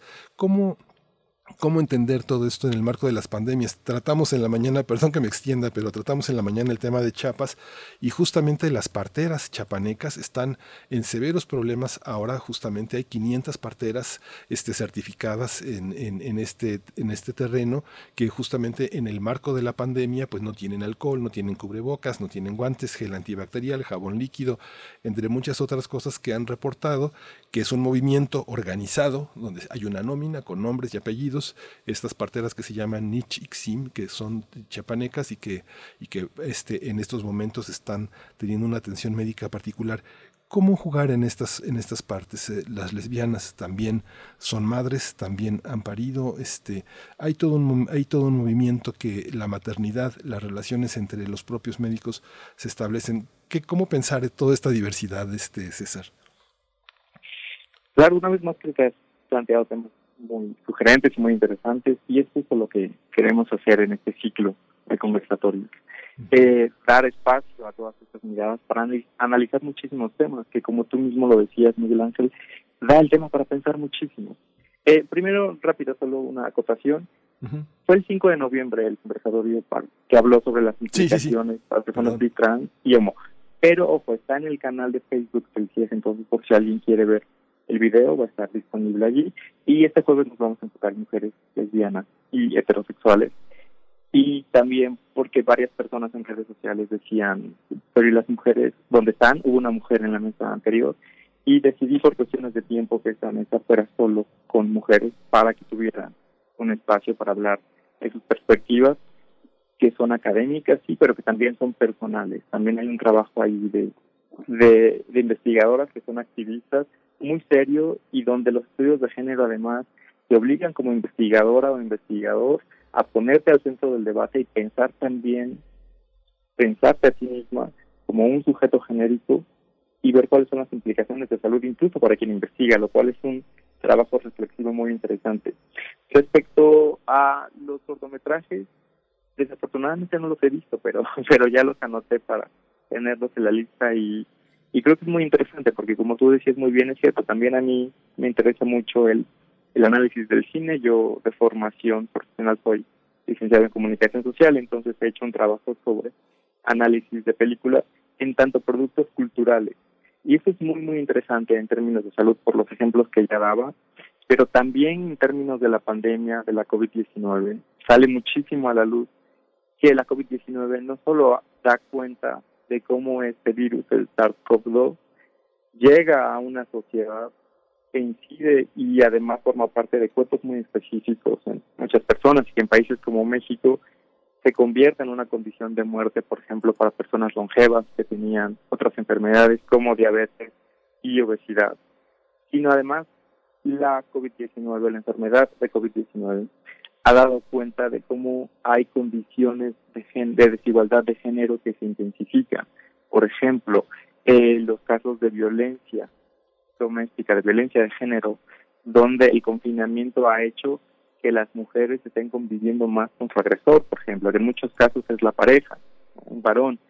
Eh, y entonces hay muchísimos productos culturales para hablar de ello. El caso de las parteras que tú comentaste es muy interesante, porque justo ahora hemos repensado este tipo de prácticas sociales que teníamos en relación con la medicina científica, pero también con otros saberes médicos que han sido denominados como tradicionales o no alópatas. Por ejemplo, ¿cuál es el contacto que las mujeres, contacto físico que las mujeres pueden tener ahora con las parteras cuando deciden dar a luz fuera de un hospital? Eh, ¿Cuál es el contacto que vamos a tener con la o el recién nacida o nacido? Eh, ¿Hasta dónde podemos tocar, por ejemplo? ¿Qué tipo de padecimientos tenemos que atender? Esperamos hasta que tengamos síntomas para saber si tenemos, si hemos eh, adquirido el SARS-CoV-2 o vamos antes al servicio de salud. La, la industria cinematográfica ha dado muchísimos elementos al respecto y esta pandemia nos ha obligado a pensar muchísimo en cuestiones de salud, pero también en cuestiones de género que se hacen muy presentes con una pandemia de este, de este tipo, una pandemia global y una pandemia nueva que además no conocíamos y que estamos aprendiendo a vivir y convivir con ella. Esta esta visión que, bueno, voy un poco invitando a nuestros radioescuchas a esta, este conversatorio, la dimensión heteropatriarcal de la medicina, eh, pues eh, justamente la reflexión sobre ser lesbiana eh, y, ser heterosexual, pues son dimensiones que están en las antípodas, porque finalmente la mujer lesbiana tiene que desandar, desandar muchos caminos enfrentar eh, la propia maternidad o la negativa a ser madre y a tener hijos de una manera distinta, de una manera de una mujer heterosexual y, a la relación con justamente con la medicina, con médicas eh, heterosexuales o con médicas lesbianas, todo lo que significa florecer, florecer a la lesbiandad cuando se es muy joven, cuando se es puber, cuando se es adolescente, que es una tarea tan, tan compleja y tan difícil. ¿Cuáles son una, una, reflexión este, final, César, sobre este, sobre este mundo, sobre estas antípodas, eh, ser mujer heterosexual, ser mujer lesbiana? ¿qué, ¿Con qué nos vamos a encontrar? Gracias, Miguel Ángel, por, por el espacio también para hablar de ello. Sí, me parece importante, a modo de cierre, eh, recordarles a toda la audiencia, a todas las personas que están detrás de la radio, del dispositivo electrónico, escuchándonos, que el jueves van a encontrar un espacio de apertura para que pensemos en cómo la categoría mujer hace sentido para la medicina en términos de comprensión de las mujeres, pero también en términos de comprensión de sus padecimientos. Y aquí la orientación sexual, pero por supuesto que otros marcadores de la desigualdad social van a jugar un papel muy importante. Entonces vamos a pensar en varios temas como cuáles son los padecimientos que experimentan las lesbianas por asumirse como lesbianas, cuáles son los padecimientos que viven las mujeres heterosexuales, qué ofertas tienen en el ámbito de la salud para estos padecimientos.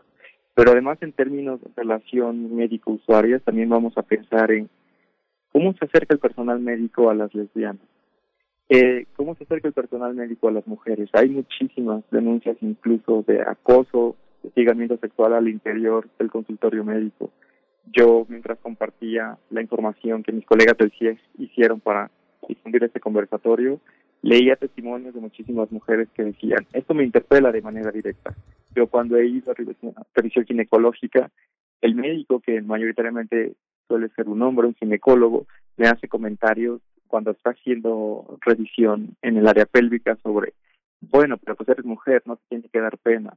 Ese tipo de prácticas discriminatorias y violentas conllevan sesgos heteropatriarcales y es justo lo que vamos a discutir el jueves y verán que el trabajo de mis compañeras es espectacular, es un trabajo muy serio, muy riguroso y además hay un trabajo de activistas detrás del trabajo académico. Entonces, la invitación está para que se unan con nosotras el jueves a las 12 del día por el canal de Facebook del CIES y allí estará el conversatorio en vivo. También la segunda parte de este conversatorio está pensado para tener un diálogo con la audiencia, entonces pueden ustedes contar testimonios, escribir preguntas a las ponentes, participar en el debate, es un diálogo colectivo y vamos a estar de manera muy presente incidiendo en el tema a lo largo de, de, estos meses. Se termina el año escolar, pero desde enero arrancamos también con, con el papel de las mujeres en la medicina y si no tienen tiempo de asistir a las conferencias al momento, el CIEG tiene los videos también ahí en su canal de Facebook para que ustedes puedan acceder a ellos.